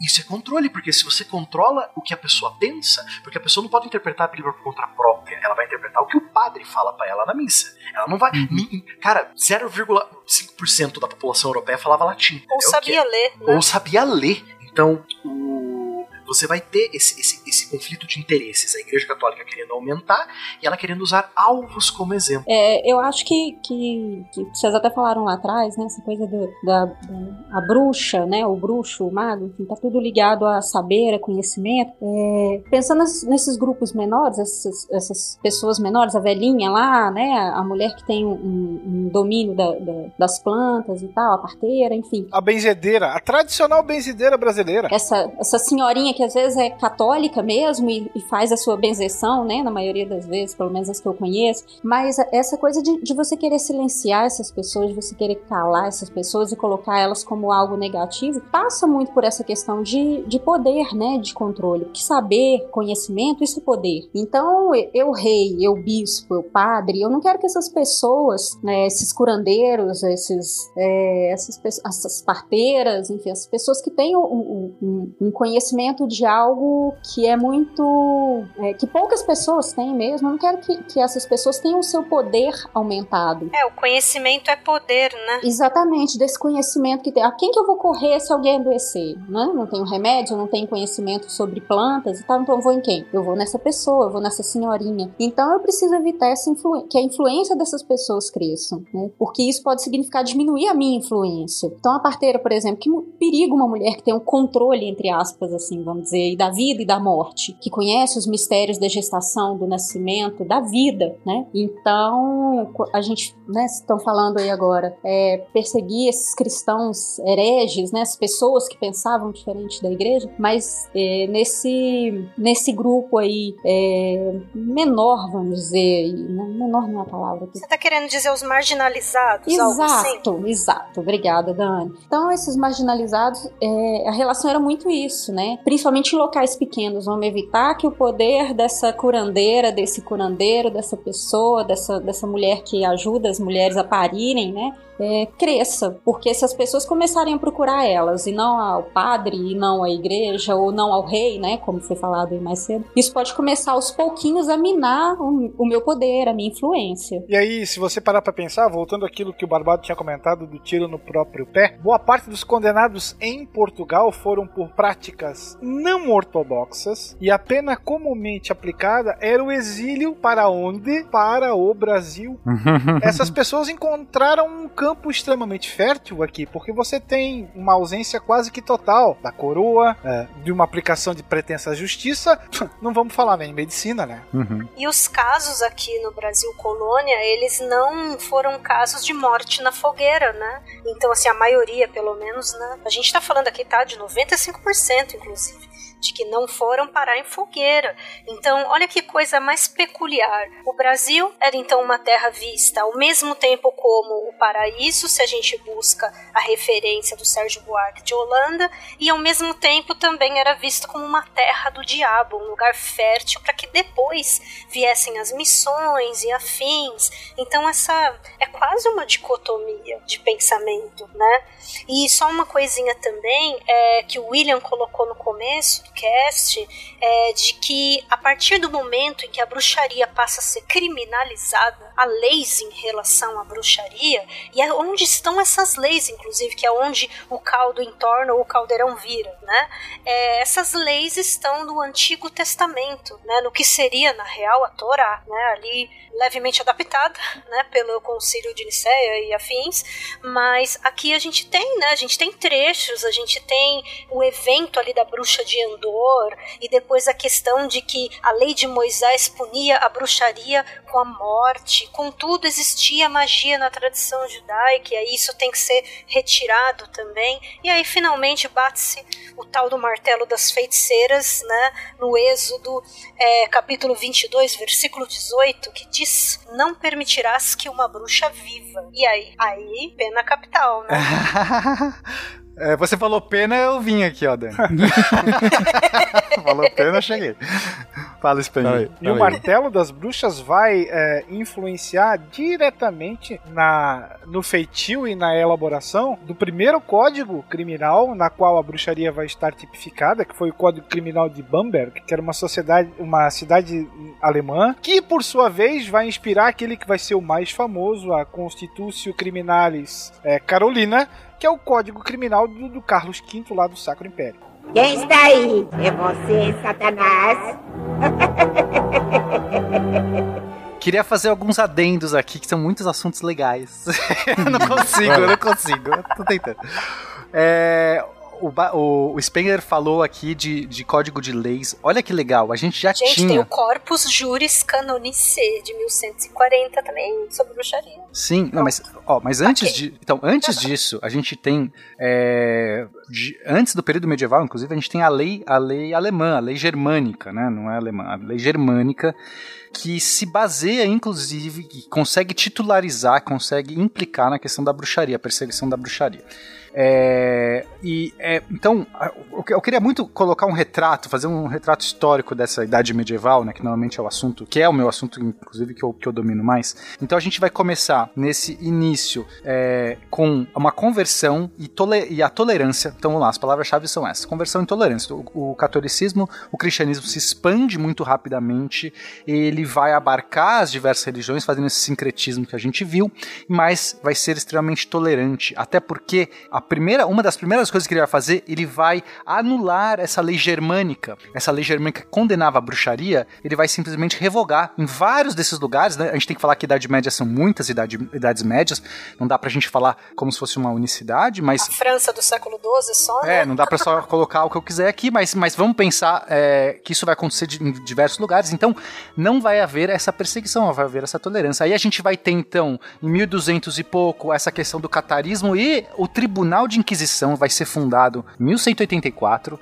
especificamente para isso. Então vai ser essa primeira é, institucionalização do poder dessa legislação religiosa que vai ter poder de, de, de decidir, né, de julgar. O tribunal julga.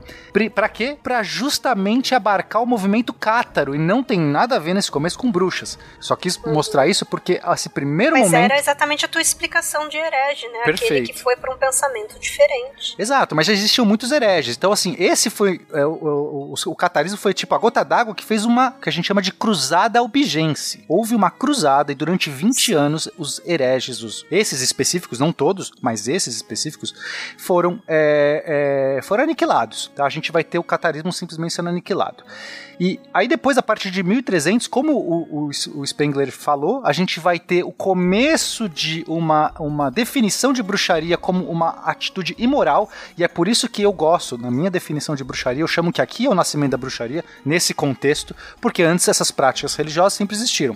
A bruxaria nasce no momento que ela é imoral, nesse contexto. Que ela tem esse, que ela é literalmente rotulada, catalogada, né? A gente ainda não abordou quais são as práticas, né, que definem Exato. o bruxo ou a bruxa, mas é aí. É aí com os manuais que você tem essa listagem. Mas a, a graça é que esses manuais nem surgiram nessa época. Então, assim, existia uma. É, ok, isso aqui a gente parou de tolerar, certo? Assim, o que, que é isso? Não sei. Não sei. Mas ah, chama de bruxaria também tem essa, Exato, né? Então põe no pacote. Exato, a gente não sabe direito. Porque, assim, o, o pensamento é: se a gente tá perseguindo agora hereges que, que, que acreditam que Deus não é um, é dois, a gente tem que perseguir aqueles que sequer acreditam em Deus, sabe? Porque começa a ficar uma coisa até de consenso, até de, de, de coerência interna.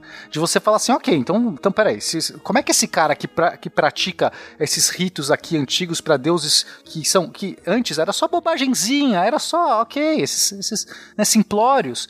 Mas esses outros aqui que estão falando que tem um diabo aqui, a gente não pode, a gente tem que começar a tratar a heresia de uma maneira maior. E é por isso, como o Spengler falou, começa a entrar vários verbetes na questão de heresia. A bruxaria entrou. E o diabo cresce também. A figura do diabo ela é finalmente moldada uhum. pela igreja, a definição de diabo. Né? Essa figura ela cresce, ela toma proporções de ação prática na vida humana, né? Uhum. E não necessariamente na colocação, como vocês explicaram, dos cátaros, mas ele, ele é parte integral da coisa, né? Ele influencia e ele influencia em especial a fé mínima, né? O feminino, a mulher.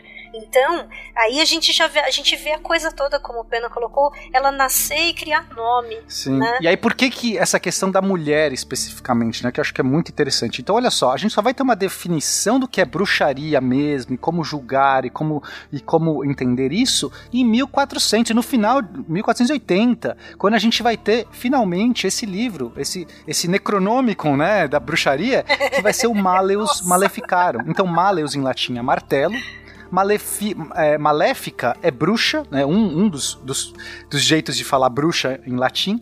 Então, Maleficarum é o martelo das bruxas. Vai ser então com esse livro, a partir desse livro, que eu tenho esse livro, inclusive, é um dos, dos objetos de estudo.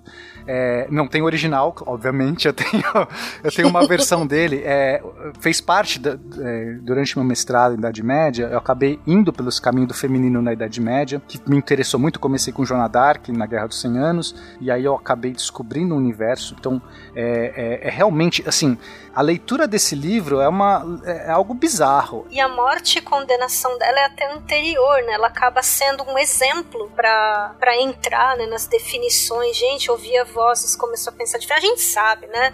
Ouvintes, a gente já falou de Joana Dark e acho que até em contrafactual. Sim, tá? sim. Então, assim, tem outros 500 aí políticos também nessa questão, tem a ver com controle, como o professor Barbado muito bem coloca, da igreja e afins. Aquele Carlos VII, ele tava keep walking para Joana Dark depois. então não é só a questão, tá, de vê-la como uma bruxa, como alguém débil, etc. Mas ela, ela serve depois, né, como exemplo, como crime exemplar, né? É, é a gente tem que tentar entender qual é o pensamento, qual é a linha que eles vão conseguir é, é, problematizar na mulher, porque a bruxaria é eminentemente feminina. É, existia bruxos, inclusive maléficos é, para bruxos e tal, mas quando a gente olha, olha no contexto, inclusive esse livro, esse Maleus Maleficarum, vai definir explicitamente o, o autor dele, né, o, o Heinrich, Heinrich Kramer e o James, não Spengler, mas Sprenger, quase, Spengler. Jacob Sprenger. Jacob, perfeito. É... Esse, faz, esse... Não faz muito tempo que lançaram aqui no Brasil uma versão de bolso dele. Do, pra quê? você lê, lê nas horas vagas, você tá ali no metrô, por que né? não?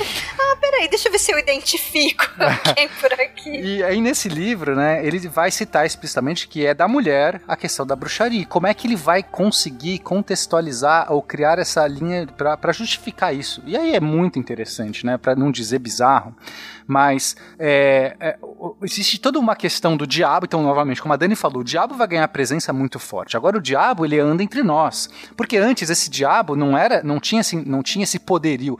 É, era só um sortilégio mesmo, era uma coisa que não estava associada. Agora não, esse diabo entra, anda entre nós. A gente vai ter um novo contexto. É, a gente vai ter uma fragilidade nesse final do. Esse, a gente está falando agora, gente, do final do período medieval. Final do período medieval, como a gente entende, né, historicamente datado. Mas existem, como a Dani falou, a gente tem várias leituras. Essas coisas não acabam de um dia para noite. Mas aqui é importante falar que ele rompe também com a visão medieval de 1300 anos, de mais de, mais de 800 anos de Idade Média é, é, a gente não pode acabar só repetindo esses jargões. Eu preciso muito fazer isso porque eu sou medievalista. Eu tenho essa, eu sempre tenho que levar essa bandeira para frente porque a gente acaba tendo muitos preconceitos enraizados que não são devidamente medievais. Então aqui a gente está falando é, de, uma, de uma ruptura de como a, a, a, Igreja Católica via toda essa questão e especificamente essa demonização da mulher. Ela vai vir na mudança do direito. Olha só, a gente tem o direito consuetudinário, que é o direito da tradição, o direito medieval, a gente vai ter o que? Agora a recuperação do direito romano. O direito romano é o direito do pater familias. Patrilinear, exato. Ele tem o poder, a posse dos filhos e da mulher. Essa recuperação, esse renascimento do direito, né? Aqui a gente pode usar a palavra renascimento, propriamente dita, porque está recuperando uma, uma prática romana, a gente vai ver novamente a mulher agora sendo. É, eu não estou falando que a mulher não era, era, era colocada de segundo plano, né? De média, nunca vou falar isso. Mas agora a gente vai ter colocando ela num grilhão, num grilhão muito forte. Então essa nova recuperação do direito do, do homem, o absolutismo também trazendo essa, essa, essa esse, esse, confrontamento. Então a igreja está perdendo, é, perdendo poder, ela precisa se recuperar em alguma coisa, ela precisa se escorar em alguma coisa. Então essas perseguições, esse tribunal de inquisição que vai ser duríssimo, principalmente o espanhol que vem depois, vem a partir de 1500. Então aqui, né, tecnicamente já nem é a Idade Média. Quando a gente vai falar de Galileu, por exemplo, que a gente está falando de um pensador, etc., né, um iluminista. Gente, é tão legal ver o Toro Queimada morrer no Assassin's Creed. Né? Deixa aqui a dica. Mas é só para concluir aqui. Então, olha só que interessante. Eles vão. É, então a mulher agora pode ser demonizada. Agora ela tá, tá tudo bem a gente demonizar a mulher. E como que a gente vai fazer isso? Qual o mecanismo? O mecanismo é muito fácil. É, se Deus é o único que pode gerar a vida, o diabo não tem esse poder. O diabo não tem a fagulha divina. Isso é um poder unicamente de Deus. Então, o demônio que vai aliciar e vai seduzir, como é que ele faz? Que ele quer se é, promulgar no mundo, que ele quer se, se espalhar no mundo, o que ele vai fazer? Ele vai se passar por um. É, primeiro ele vai se passar por uma mulher, a incubus. Então o demônio vira incubus, olha só a origem latina. Cubus, em latim, é cama. Então cubare é deitar, é o verbo deitar. Incubadora, por exemplo, é o lugar que você deita dentro, né? Então uma incubadora é onde você deita dentro de um lugar. Então o incubo, o sucubus vai ser o que se deita por baixo. Então ela vai virar o sucubus que é uma mulher, uma figura de uma mulher, muito sensual. Ela vai atrair esse homem e vai transar com ele, vai ter uma relação sexual, extrair o esperma. Então, quando o homem ejacula, ele extrai o esperma. E ele guarda, o demônio vai guardar aquele esperma, porque ele não tem a fagulha divina, mas ele roubou de alguém, né? Um ser, um, um homem que tinha.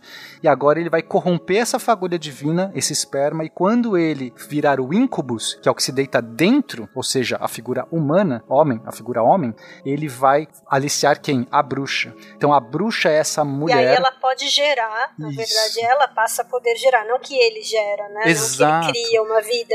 E aí ela, a mulher sendo a única coisa visível, porque não se via os sucubus, a sucubus não se via o incubus, mas você via alguém você via mulher. E aí essa mulher, a partir desse, desse rótulo bruxa, ela passa a ser um alvo, um alvo físico e visível para perseguição e posterior, né? Enfim, extermínio do inimigo. É quase aqui eu ouvi a vozinha do Dalek, né? Nossa, que saudade do Dr. Who, né? O Exterminate. Perfeito. Agora, quem que é essa mulher? Essa mulher é a mulher que não tem marido, porque ela vai parir um filho, mas ela não tem marido. Agora, gente, mulheres que não têm marido existiram durante toda a humanidade. Então, essa mulher que agora agora pode ser bruxa, é aquela mulher que é, é, não está totalmente na boa família, né, na, na, família tradicional brasileira, ela não é mais essa mulher tradicional. Agora, tudo que não está dentro dessa família tradicional pode ser rotulado de bruxaria, porque se ela teve um ela filho... Ela não é Ela não é bela e recatada do Não lar. é exato, ela não é a bela e recatada do lar. Ela é a mocinha do filme A Bruxa. Então, se ela, se ela tem um, um filho fora de uma relação consagrada, etc., agora ela pode ser enquadrada como bruxa. E esse filho é, o- é o filho do diabo. A gente tem todos os ingredientes agora para conseguir criar todo esse, esse, esse panorama. Isso é muito forte. Esse livro, Malus E Maleficaram. mesmo que fosse fruto de estupro, gente, aconteceu, é aquela coisa que não se entendia nada da concepção. Exato, Entendeu? exato. Então, mesmo assim, a culpa é da mulher. Lembra do mito da Medusa? Tem muitas maneiras de ler aquele mito. Uma delas é que a Medusa ousou desafiar com a sua beleza a deusa né, do templo, a deusa. Eu acho que foi a própria Afrodite, a deusa do templo. A deusa Atena. Foi a deusa Atena. Atena, putz, Uhum. pior que é. E aí o que que acontece? É, a Medusa sofreu um estupro. Só que ao invés do homem ser punido, a Medusa, né, ela, se, ela é punida, ela se transforma em Medusa. Então olha de onde vem o simulacro da questão, né? E essa mentalidade se mantendo. Então, obrigado, porque às vezes quando eu tô falando dá a entender que todas essas mulheres eram simplesmente mulheres à frente do seu tempo, e não é isso. É, é, po- poderia ter, inclusive, as que escolheram, mas a grande maioria era fruto de estupro, ou, ou vitimização, ou prostitutas, porque são pessoas que estão à margem dessa sociedade, não Ou conseguiram... aquele homem que ele queria, né? Você estava colocando, vocês estavam colocando algumas coisas, até já do período do absolutismo, né? E afins, até coisas aqui do Brasil colônia. Tem registros, tem documentos sobre, por exemplo, aquele marido que ele queria, eles não podiam se divorciar, né? Então ele queria não ter mais aquela esposa. Uma acusação de bruxaria, por exemplo, na, na Inglaterra, na época do Matthew Hopkins, o caçador de bruxas inglês, né? E ali, ó, caçador de bruxa protestante, hein, gente? Então, assim, ali daquela época, puxa, uma acusação de bruxaria, um conluio político aqui e acolá, pronto, entendeu? Exato. divórcio fácil. E, e aí, para talvez finalizar essa questão da Inquisição, a gente vai ter os próximos, é, os próximos séculos, em especial o 16 e o 17, onde a perseguição, em- em- embora a perseguição para vários grupos é, acontecesse durante todo esse período, in- inclusive para judeus, muçulmanos, etc Ciganos, né? ciganos, a gente vai ter principal perseguição a essas mulheres durante 1580 e 1630 e uma estimativa de que morreram mais de 50 mil mulheres, a maior parte delas é acima de 40 anos, durante esse período. E, gente, a gente está falando aqui de século 16, 17, a gente está falando aqui de idade moderna, a gente está falando. E essas perseguições se estenderam até o século 18 e, alguns casos, até o século 19. Então, a gente precisa rever, sim, toda a nossa visão, né, do que é uma perseguição, do que é uma fogueira. E, É até e- interessante falar isso aqui agora, apenas só para completar o que você está falando, aqui a gente está falando de várias, é, vários exemplos da cultura pop, né? Tem aquela série, o Outlander, né? Que tem uma cena, tem uma tem um episódio que a, a mulher viaja no tempo, etc e tal, né? E ela a- a- conhece outra mulher que viajou no tempo e essa mulher é acusada de bruxaria. Em 1770, 70 ou 50, agora não lembro. Em 1750, na Escócia. Uhum. Quer dizer, nós estamos em, em plena idade do iluminismo e tem gente ainda sendo julgada e condenada à morte por bruxaria, entendeu? Então é uma coisa, é, é algo que, se duvidar até hoje, você vai ter gente sendo... Tinha uns puritanos, uns movimentos meio puritanos na Escócia. É, eu não me Eles eram uma mistura de movimentos sociais com movimentos cristãos. E tem o Penny Dreadful, né, no século XIX, uma bruxa que ensina a personagem principal ali da Eva Green, ela ensina um monte de coisa, ela era a parteira, inclusive da região, ela também auxiliava as meninas ali com alguns abortos e tal, e aí já viu, né? Então, e eram filhas de, de aristocratas, aquela coisa. Só que aí quando passou a não ser mais conveniente a presença, né, da mulher é, que praticava, enfim, essas questões aí até de curas com ervas e afins, aí pronto, né? Foi marcada com a cruz, foi queimada, e aí século XIX, né? É interessante que assim, ó, enquanto na Europa Central e, e Ocidental a imensa maioria das vítimas foram mulheres, na Finlândia e na Islândia foi justamente o contrário. A imensa maioria foram bruxos e não bruxas as vítimas. Eles ganhavam moedinhas também. Eu acho, eu acho. Mas tem um motivo pra isso? Não, eu só pesquisei que eram que a imensa maioria eram homens. Mas são as práticas, você vai ver o conjunto de práticas, você vai falar, hum, olha lá, riscou o sigilo com a runa não sei das quantas. Pronto, odinista. antes, bem antes das pessoas podres neonazistas se apropriarem dos símbolos, né? Ali- Aliás, até hoje na Islândia, gente, é uma religião oficial, tá? O odinismo. Olha só. Já que teve uma, uma pausa, finalmente, eu queria citar um documentário muito bom. Embora ele não seja especificamente sobre bruxaria e tal, ele tem um trecho que mostra muito como era feita a análise na época, que é o cálice sagrado, né?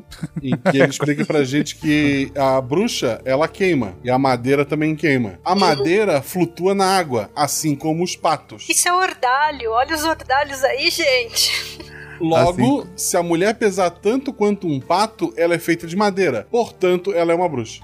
Cara, é, sensacional gente, esse filme. Nascimento da falácia, praticamente. E daí no filme eles colocam uma balança, pesam a mulher, e daí ela empata com o peso do pato, e até a mulher concorda. Ah, tá, então eu sou uma bruxa. Não, melhor que ela fala assim, droga, me pegaram. É tipo, dá a entender que é muito bom esse filme. Não, é muito bom pra entender o ordalho, gente. Essas são as, essas são as provas mesmo. O legal é que no filme vem o, o rei Arthur que dá a ideia do pato. Que, que outra coisa que flutua na água? Um pato. Aí veio o, depois de todo o julgamento da bruxa e da, da balança que eles. E o, o cavaleiro chega. Quem é você que é tão letrado nas áreas da ciência? Cara, esse filme é muito bom, assistam. Gente, Adoro, pô, cara. mas nem pra ser um Sagrado. cisne pra cumprir a mitologia, caramba, né? Podia ter sido um cisne, que era muito difícil, né? Vamos achar um patinho. É que cisne é caro, né?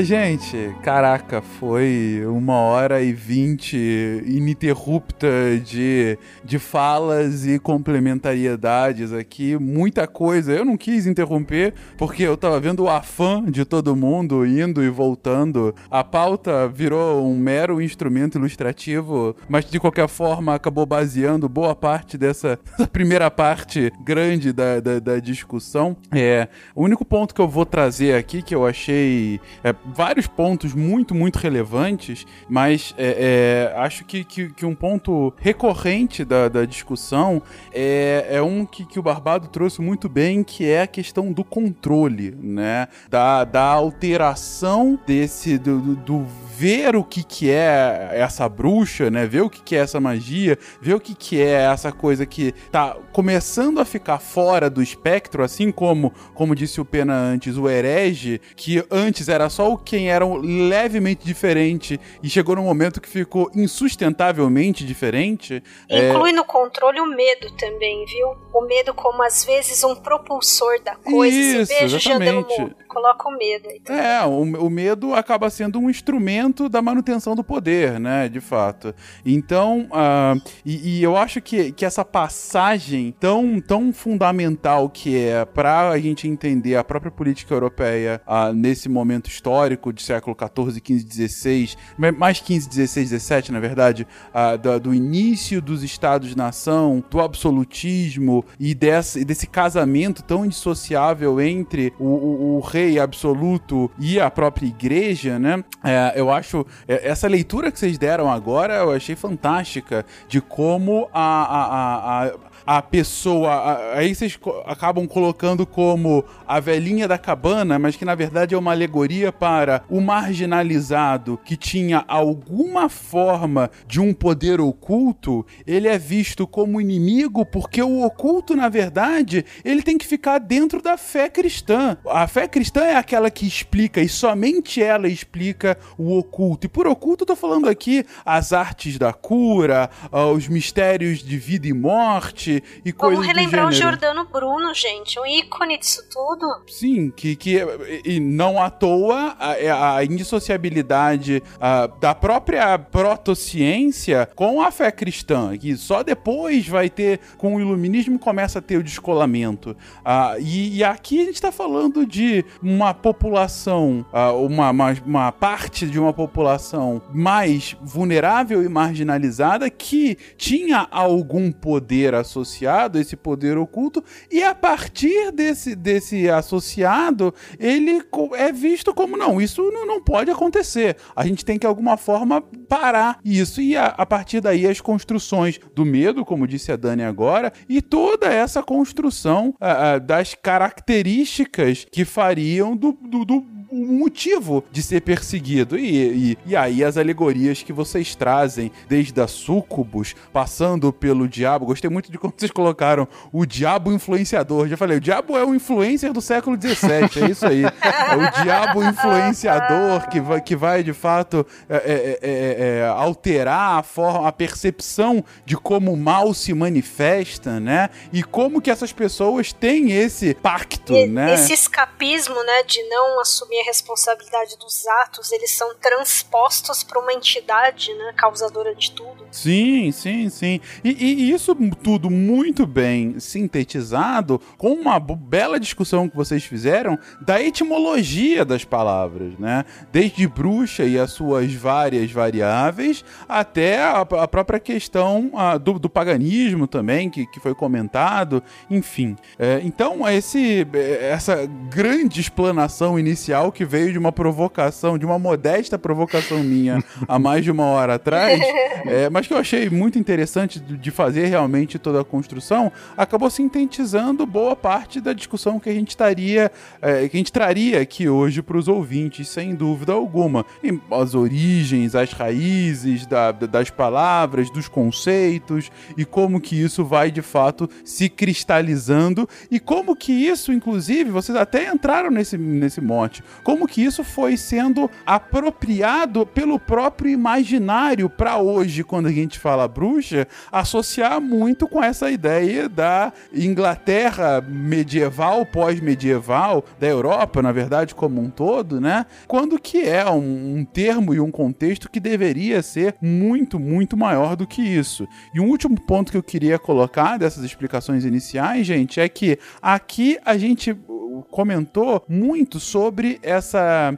Uh, muitas vezes manifestações religiosas, às vezes derivações de religiosidade e, claro, essa tensão tão frequente com a fé cristã, uh, que é a fé preponderante hegemônica na Europa desse período. Uh, sobre essas outras religiões, essas e tantas outras religiões não monoteístas, a gente vai explorar num episódio futuro, já gravado, mas que para você ouvinte vai sair daqui algum tempinho, em que a gente explora bastante essa essa a evolução da religiosidade humana a partir dessas fés uh, não monoteístas que ainda assim tiveram uma importância significativa para o desenvolvimento do mundo ao longo do tempo. E um adendo que acho importante, Fencas, é que qual a relevância, né, às vezes de se tratar, por exemplo, desse recorte, né, de história temática que a gente está fazendo aqui é, é muito relevante porque aqui a gente tem muitos temas transversais. Você tem aqui a misoginia, que ainda existe, né, ainda é estrutural. Você tem preconceitos aqui, marginalizações que também ainda, infelizmente, são estruturais. A gente está no século XXI e a gente teve casos de, através da ferramenta das redes sociais, demonização de pessoas, né, também é, que acabaram sendo linchadas na rua. No Brasil, sabe, por conta de acusações de bruxaria. Como assim isso ainda é uma acusação? E se de repente a pessoa decide que é essa religiosidade que ela tem, né?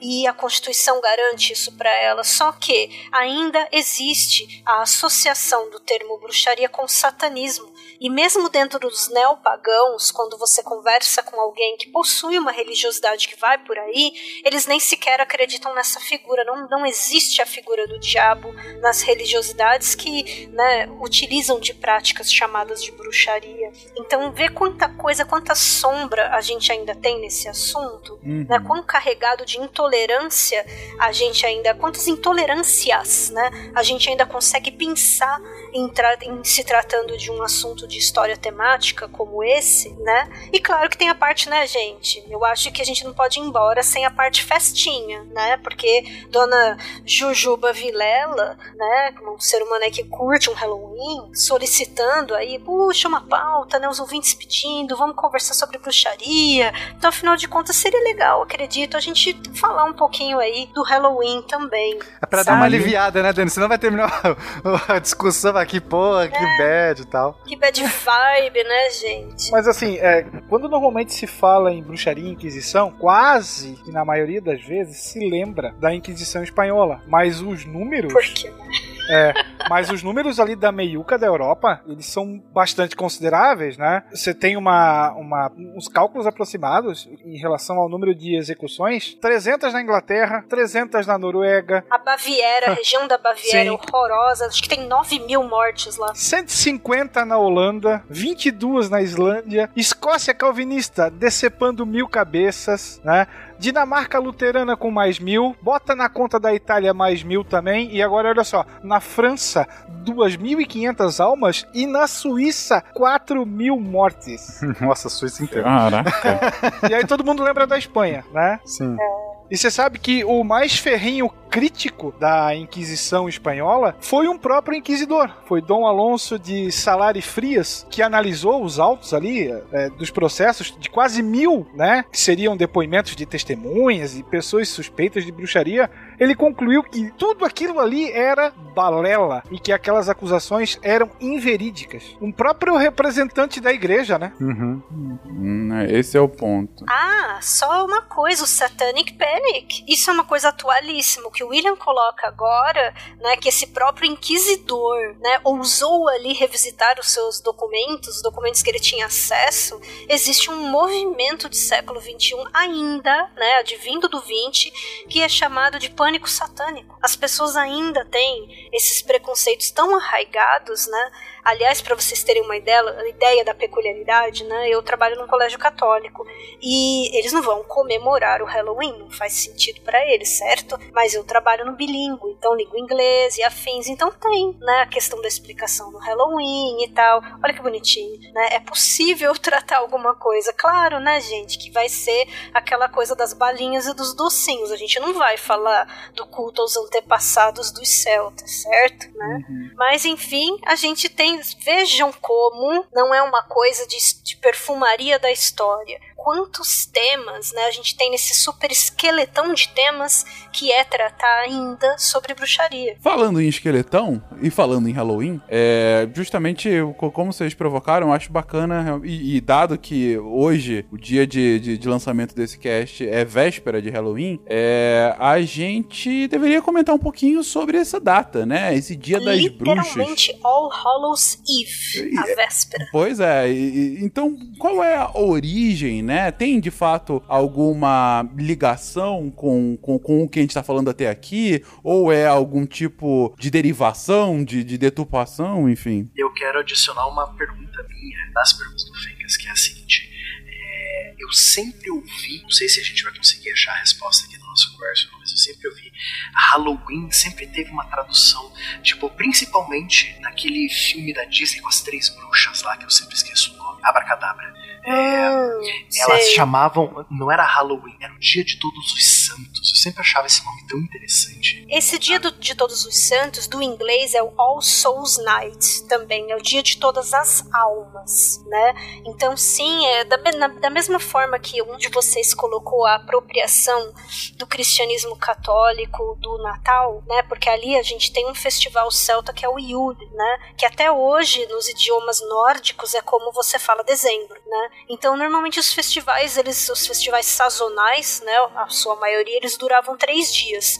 Então, esse, por exemplo, que era para as almas de todos, né, que celebrava os antepassados, não era necessariamente dia dos mortos. A visão do celta é diferente para isso. Então, os antepassados estão com a gente. Eu estou celebrando, eu estou relembrando, né? Muito mais bonitinho e parecido com aquele desenho fofinho lá do Viva a Vida é uma Festa e tal. Muito mais nessa pegada do que uma coisa super sad, super triste né? Então, é também uma apropriação de data, né? Essa data que a gente chama de Dia dos Mortos também no Brasil, dia 2 de novembro, percebe? Começa no 31 de outubro, 1 de novembro, 2 de novembro. Então são mais ou menos esse período que tudo para Celta era três, né? Então esses três dias ali. E a gente passou a chamar esse, esse dia de Dia dos Mortos, mas em inglês se manteve essa coisa do All Souls Night, o Dia de Todas as Almas, né? Ou depois Dia de Todos os Santos, porque a gente tem uma data assim em janeiro também no calendário católico, né? Então, sim, são apropriações ou aproximações de certa forma. O que, que você ia falar, Will? Você falou em Halloween, esqueletão. Não tive como rememorar a cena de Karate Kid. e o baile do Dia das Bruxas. Muito bom. Que ótima Kai, referência. Never Dies. É verdade. Ai, eu amo um desenho dos caça-fantasmas que era do, do Jack Lanterna, né? O Jack O'Lantern, que eles têm que caçar aquele, aquela entidade. Nossa, que trampo que como- foi pra eles. E, e como nunca lembrar do, é, do filme do Jack Esqueleto, do é, A Night Before Christmas, A Noite Ai, Antes do tudo de Natal, bom, mas é. né? Como é que é o nome em português? Que eu sempre esqueço o nome em português. Nome em português. O Estranho Mundo de Estranho Jack. Mundo de Jack. É. Isso. Que juntava, a, juntava, acho que, uma das duas grandes festas dos Estados Unidos num filme só, né? Natal e Halloween, né, É cara? É verdade. verdade. E ali eles usam a palavra celta, eles falam em inglês, né? Eles falam Samhain. Em gaélico você fala Soen, né? Mas eles usam também, é verdade. É um mix, né? Uhum. E então, o que deu pra trazer eh, do, do que você estava comentando, Dani, que assim como esse Dia de Todos os Santos, o Halloween também acaba sendo uma, uma, uma derivação, uma apropriação? É essa a lógica do, do porquê Sim. do dia? O porquê do dia é esse, é porque já era uma. Como todas as, as principais marcações de calendários de celebrações e rituais sazonais dos celtas, né? As quatro principais elas se tornaram feriados cristãos católicos. Essa é uma, essa é uma delas, né? Então são oito festivais no ano, quatro deles são fixos sazonais e os outros quatro eles têm, eles são pré-festivais, né? Então um deles é esse, é o Samhain, o Soen, É, se você for ver a Páscoa, a Páscoa que para os cristãos tem a ver com a ressurreição de Cristo, que símbolo que a gente usa? O ovo. E onde que Cristo põe ovo, né? Não tem. Ai, pena. Tá, e o Mano. coelho?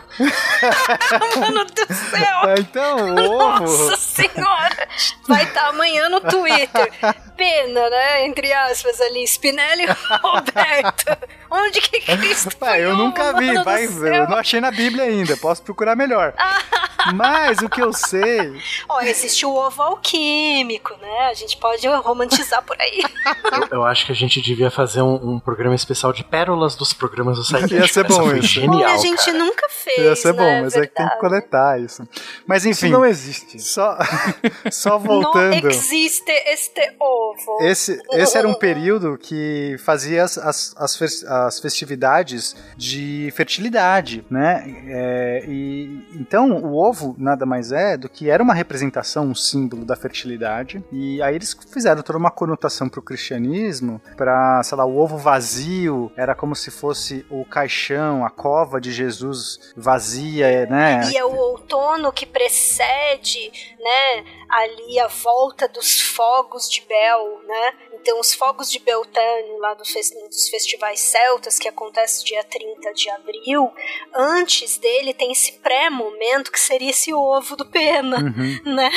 Que é o, o equinócio de outono. Não, é que Então- é, no caso é de primavera, porque é em março. Equinócio. Isso, é isso. justamente- Sorry, my bad. É que no, no hemisfério norte é o contrário, né? Eles estão no, É, eles no- no inverno, daí vão pra primavera, e aí depois vão ter. O, e é justamente esse período da fertilidade. Você fazer os rituais para as plantações, né? Para você sovar o campo, para você poder colher, etc. Então tem muito a ver com. Você vai fazer o quê? Esses, esse- é, esses povos antigos, essas culturas antigas vão buscar sempre a fertilidade. Então eles fazem esse sincretismo. Então a gente vai ter é, isso acontecendo no calendário todo. Né? É, e que mais que a gente estava falando sobre, sobre festas? A gente pode falar um pouquinho agora do que, pra fazer igual o pessoal tava comentando, né? Terminar aí no good vibe. A gente pode continuar relembrando coisas fofas de caveirinhas e abóboras. Olha que legal. né? Eu adoro motoqueiro fantasma, gente. Eu sei que só eu no mundo, mas vamos lá. A Dani tá muito empolgada hoje, cara. Ah, não, só complementando, Malta. A Dani tem o peso de um pato, provavelmente. Ai, meu, pior que eu devo ter mesmo, entendeu? ter. Tudo bem que a pandemia. É... Ai, gente, ó, não vamos descrever a Daniela, porque eu vou, vou me ferrar. Né? Eu li uma vez um documento do século XIII da Baviera, que tava a minha descrição física toda lá, e era uma mulher que tinha sido jogada de uma gaiola num fosso de não sei quantos metros pra se estatelar no chão, entendeu? Então, assim, vai rolar o Werther, tá vendo? Nada de Se novo liga. no front. É que você não entendeu. Se ela, se, ela, se ela morreu, ela não era bruxa. Agora, se ela tivesse sobrevivido, É verdade. ela era Se ela teria que ser morta, sobreviveu e entendeu? hoje grava podcast, aí era bruxa. Será que eu tenho 410 anos mesmo? Não, esse ordário, você tá zoando, mas eu acho muito legal esse ordário. Que é o seguinte: você joga a mulher na água. Se ela morrer afogada, ela não era bruxa. Se ela flutuar e ela, né, se ela souber nadar, ela é bruxa. É demais, Muito legal. né? Morreu, não era. Erramos. Tudo bem. Erramos. Pô, É, oh, que chato, né, meu? Não foi dessa vez. E os caras fazendo tipo Monty É. Python, aposta, né? Porque o diabo vai salvar a mulher que é bruxa, mas a outra que não É. era morreu. Então, você vê, né? Pobre de nós. Uma mancada, né, gente? O diabo cuida dos seus e, e o, o- o Deus não cuida. Essa é a lógica? É, mas talvez. Olha, morreu afogada. Era uma boa católica, tadinha. Ai. Não, mas tem a coisa do mártir, né? Morreu uma mártir, olha só que cristã, entendeu? Aham. os caras dão um jeito de criar o Lego deles. Morcego, ratazana, baratinha e companhia. Está na hora da feitiçaria! Então, no, no final do dia, o, o Halloween acaba sendo corruptela de, de, de, de véspera do dia de Todos os Santos, né? É, quando eles ainda mantêm algumas coisas assim, né? Aquela coisa das fantasias e de ter bastante associação com, sei lá, zumbi, múmia, esqueleto, é porque se dizia, né? E ainda se diz um pouquinho ali na Irlanda, de que, né? Aí uma referência ao Eduardo Spohr, que eu lembro que ele fala um pouco disso no Batalha do Apocalipse, o livrinho dele, que ele fala assim, né? Daquela coisa do, do véu entre os mundos, né? O tecido da realidade, ele fica mais fino nessa crença. Então os mundos se conversam, não tem essa divisão. Ah, os mortos é como eu falei daquele desenho fofo da crença, aquela crença do México, né? Também do Uhum. dia em que existe a visitação de quem já se foi, né? Para que vem receber os parentes e tal. Uhum. Então é mais ou menos nessa pegada, né? Sem fazer essa comparação geral, porque são, enfim, culturas diferentes, mas sim essa questão dos entremundos, né? Existe esse, esse, esse tocar de um Uhum. mundo com o outro, né? Ah, perfeito. E, e daí, inclusive, que vem essa, imagino, essa tradição de, de associar com, com, com mortos-vivos, com monstros, né? Como um todo hoje em dia, né? De, de, de, de se vestir, de, de fato, enfim, utilizar fantasias pra pra comemorar esse dia. E se servir pra gente ganhar doce, pra ter um motivo pra comer doce, que mais você quer da vida, gente? Pandemia, o que a gente vai fazer? Vamos comer Ah, chocolate? a, a, a Malu esses dias veio falar pra mim: Ah, papai, tomara que o Covid passe a tempo da gente poder sair pra pedir doce do Halloween. A gente nunca saiu pra que pedir doce. gracinha. Eu vi até que alguma ouvinte escreveu pra ti, falou, ai, traz a Malu aqui no meu prédio, né? É, não dá, que né, tá gente? Pandemia. por aqui. É, lógico, né? Tá é- bom. A, a travessura esse ano é um pouco mais pesada. É Não é?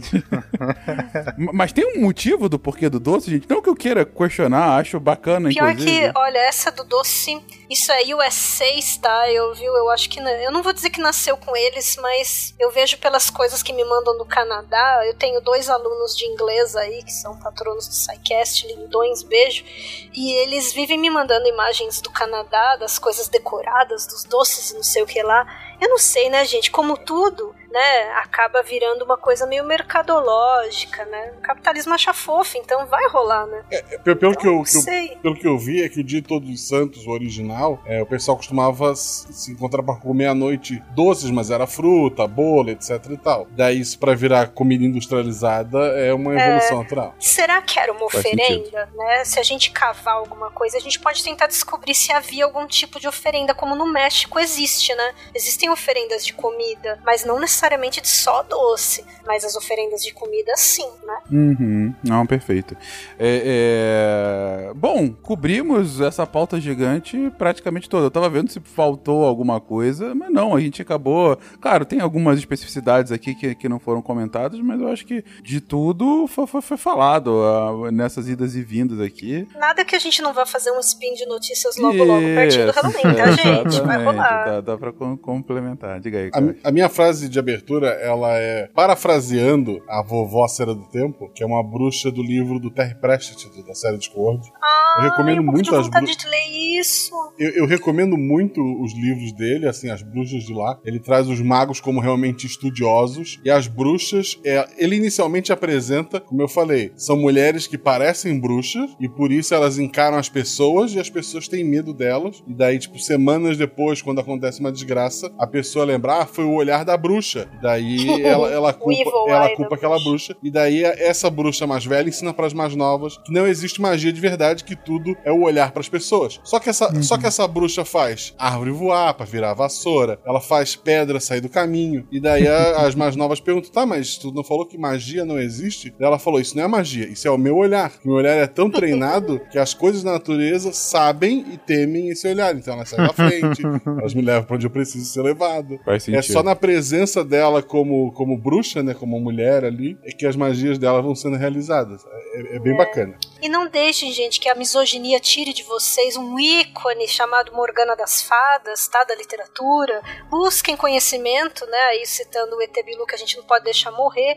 Busquem conhecimento sobre as origens de Morgana das Fadas. Morgwen, né? A nascida do mar, Morrigo, a deusa celta. Ela tocava o terror nos romanos. Então aí, poxa, toca o terror nos romanos? Um monte de corvos? Vamos transformar tudo isso em símbolos de Malgouro, né? Inclusive a coitada da Morgana, né? Então, assim, não deixem morrer os grandes personagens da literatura que fazem referência, como o Guaxa colocou, a essas bruxas, esses seres diferentões. E que bom que são hereges, né? Já que são diferentões, por que não? Gente, então con- continuem aí. Recomendações, gente. que mais? A gente já teve aí a trilogia do Arqueiro, já teve o Terry Pratchett falando das bruxas, que mais? Então, a gente tem é, a- os mitos arturianos, eles foram mitos de origem é, que que ocorreram de, de uma, de algum evento que teria acontecido no final do Império Romano, início da Idade Média, mas que se tornam de fato uma mitologia no final da Idade Média. Na verdade, a partir do século XII começa, e mas ele só vai ganhar corpo mesmo quando o Sir Thomas Mallory, no século XV, ele acaba reunindo um monte de contos, um monte de é, historinhas de, de é, cautionary tales, tipo historinhas de. Como é que chama isso em português? Pra moral, né? É, Não de- tinha, de tinha a ver com morais. moral da história. E aí recuperava várias questões do imaginário. Então você vai ter os, os cavaleiros, o Graal, o Merlin, é, a espada, e vai ter a Morgana, a gente vai ter Avalon. Então a Morgana vai ser um arquétipo dessa bruxa, nessa bruxa que, que, que tem um conhecimento mágico, que ela domina é, as ervas, que ela, ou seja, é uma bruxa celta nesse sentido, porque tem uma tradição celta. E o Arthur, um celta, acaba sendo né, um exemplo ali de quem foi cristianizado, né? Uhum. Ele precisa, para ser o rei de todos, ele tem que ser cristianizado. Sim, é muito interessante. A gente tem outras leituras É, hoje. Você vê quanto tempo daria pra falar disso? Nossa. Não, só disso aqui dá um, dá um episódio. Inclusive, talvez seja um episódio legal sobre mitos arturianos.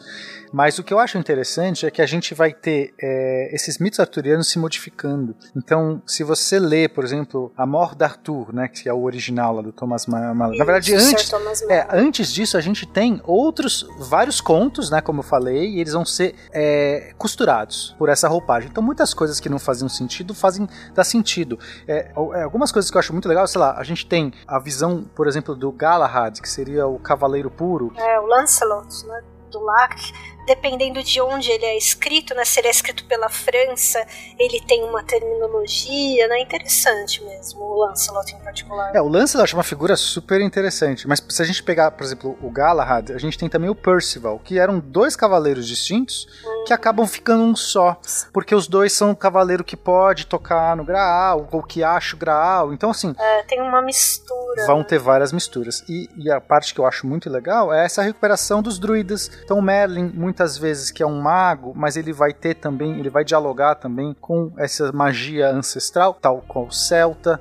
É, A gente vai ter é, a, a Dama você do já tem um Lago. pouco diferente, né? Você tem a figura do Percival com o Chrétien de Troyes, que você tem na França, já falando ali, também narrando os romances da Távola Redonda, e já tem esse. O approach dele vai totalmente, totalmente pro Percival e pra questão da busca do Uhum. grau, né? Ele não para tanto nas magias, e a magia do Merlin podia. A da Morgana não, né? A da Morgana é uma magia ruim, meu Deus, malévolo. É, eu gosto muito da história do Merlin porque é, se a gente pegar uma dessas vertentes, tá, gente? Como eu falei, são muitas, mas a vertente que eu mais gosto é o Merlin sendo o filho do demônio. Eu, eu, eu, eu acho muito saboroso. Que é o seguinte: o, Me- legal. o Me- o Merlin ele vai ser caracterizado como filho do demônio de uma virgem devota a Deus. E é, é, assim, em outras. A justificativa é como se o demônio conseguiu seduzir lá uma das mulheres, essas tais bruxas, então a gente pode entrar no contexto da bruxaria. Mas essa mulher era tão fervorosa, ela foi enganada pelo diabo, ela foi ludibriada, ela não era uma, uma pessoa perdida que se, se foi seduzida pelo diabo e ficou. Ela como se ela fosse, ela, ela foi enganada, ela tava meio numa noite, ela não entendeu o que aconteceu, enfim, tem toda uma justificativa, mas ela era uma virgem devota a Deus, super fervorosa. Depois que ela é, ela, ela tem o, o filho tá grávida, ela vai ter com quem? Com um druida, Fencas. Isso é muito legal. Olha só, um druida, o druida de uma tradição que não é cristã. Olha a mistura, olha como a gente está falando de um período onde essas coisas estão misturadas. Esse druida, que era chamado de Mestre Blasius, vai aconselhar essa moça, a, a- é, ela vai explicar para ela o que aconteceu. Então ela fala assim: olha, você tem um filho que é do demônio, vai meio que explicar para ela, mas se você for perseverante e, e se, e orar para Deus, vai estar tudo certo. E ela se faz isso. Então ela começa a orar muito, ela começa a se ficar mais ainda. E quando nasce, ele é um monstro. O Merlin, ele nasce peludo, um bicho horrível. E essa moça, como ela, é, ela foi acusada de bruxaria, é, porque ela, ela, ela tem um filho sem pai, aquela história que eu contei, né? Mãe de filho sem pai é bruxa. Aí ela vai ser isolada numa torre para poder nascer o filho, para ela poder ter a acusação dela. O filho, o filho nasceria, não seria julgado. Quando nasce o filho, Fencas, é, o, o, o filho é um monstro, um bicho estranho. Ele é humano, né? Mas esse é peludo, ele é estranho. As pessoas todas fogem assim dele, né? Vem, ele. Olha, parece a história do Grendel. Esse eu não conheço. Aí ele fala. Dos nórdicos lá, que é o filho com a senhora do lago deles, né? Que ela era meio monstruosa. É o que tem no Beowulf. É a descrição do, do monstro do Beowulf. Ah, eu não conheço. Mas olha só, aí ele fala, o, por quê? O- então, o que, que é o Merlin é? O Merlin é o filho do diabo e, portanto, tem todo o poder do diabo. O diabo é o, tem o poder do mundo.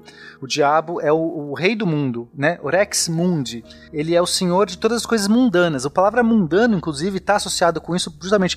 É, o diabo, ele conhece tudo, ele conhece o mundo. E Deus, é, como era uma virgem devota a Deus, ele ganha o poder, então, ele ganha o poder do diabo por ser é, filho do diabo, mas ele ganhou o poder de Deus porque essa, essa virgem era muito fervorosa. Então é como se ele foi tocado por Deus também. E de Deus ele ganha o poder de saber o futuro. E esse Merlin é um, um ser que tem esses dois poderes. Ele conhece tudo do mundo e sabe o que vai acontecer. Ou seja, é um cara muito foda.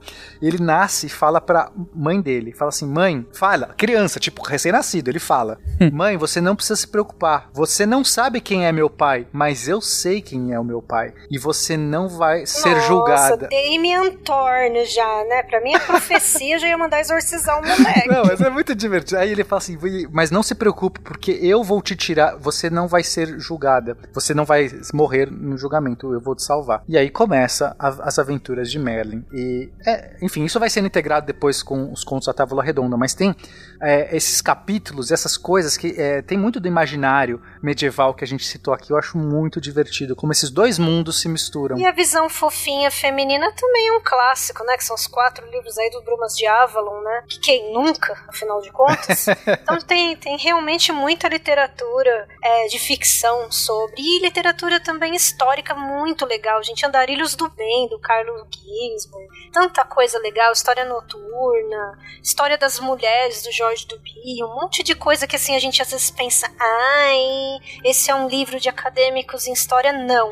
Esses historiadores têm a preocupação em escrever para o público geral, para que todo mundo possa ler uma boa história, né? Ter contato com fonte primária também, de alguma maneira. Muito bom, recomendo super, gente. E é isso. A Noite das Bruxas da Agatha Christie. Noite. Ó, oh, Williams enterrando, realmente, gente. Muito Olha. bom. muito Bom, do Stephen King deve estar a lista infinita, né? Mas tudo bem. Aliás, gente, sabe o que a gente acabou de fazer? O Neil Gaiman, o autor, ele tem uma tradição que já tem 10 anos que ele faz, que chama All Hallows Read, né? Seria uma leitura de véspera de Halloween, em que ele propõe que as pessoas emprestem livros de histórias de terror ou contem histórias de terror uns para os outros, né? Então a gente meio que acabou de fazer isso, né? A gente fez um um momento aí de All Hallows Read, né, dessa tradição de leitura de contos de terror ou de histórias sabia. de bruxas. A gente sabia desde o início. Tágila, alguma sugestão? Eu ia falar, mas a Dani falou que eu ia falar do Bruma de Avalon, que foi um dos livrinhos da minha adolescência, né? Não podia deixar de recomendar. Porque você é uma linda, é por isso. Não podia deixar de recomendar o grupinho de amigas todo lendo, trocando os livros, assim. As mulheres como protagonistas da história, né? Muito legal isso. Sim, é bem bacana mesmo. Eu lembro que eu li também na adolescência e achei um livro muito bacana. E, e tem, e- e outro, outra versão que eu acho muito legal é aquela do Rei do Inverno, do Bernard Cornwell, que é também bem saborosa. É uma trilogia arturiana do Bernard Cornwell. Eu gosto, eu li tanto Brumas de Avalon quanto o Rei do Inverno, quanto os livros tradicionais medievais. Assim, então, às vezes as coisas se misturam na minha cabeça, mas eu gosto muito do- das- dos mitos art- arturianos. É, é sensacional. Não podemos, não podemos Não podemos. cometer uma injustiça hoje. Diga. 31 de outubro, não é isso? É. Dia do Saci. Uh, viva o Saci! Eu que sou representante do Curupira! Poderia acabar com a música do, do Gilberto Gil do Sítio Pica-Pau Amarelo. Fica aí a sugestão, que tem inclusive a sua bruxa, que é a Cuca, né? Isso, verdade. Que é a melhor bruxa.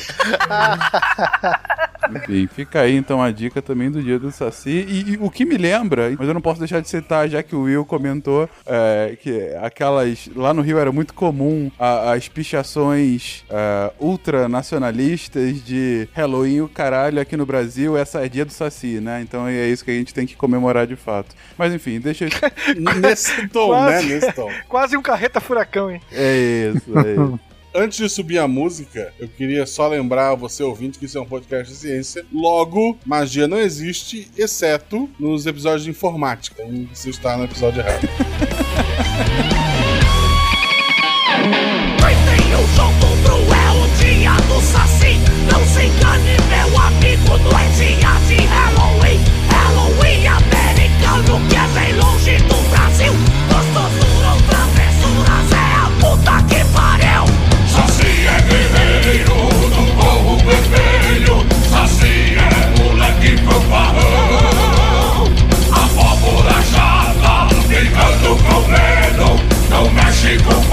folclore brasileiro. Saci!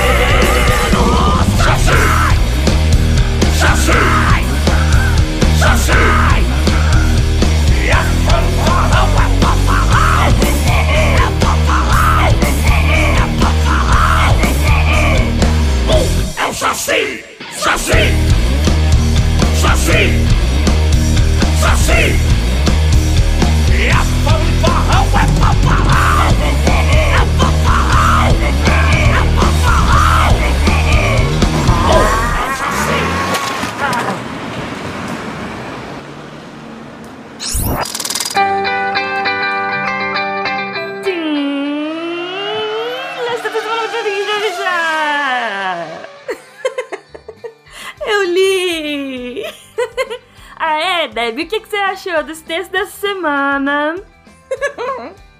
Eu amei os textos dessa semana. Eles estão maravilhosos, fantabulosos. Tá bom, tá bom, tá bom. Deixa que eu falo agora.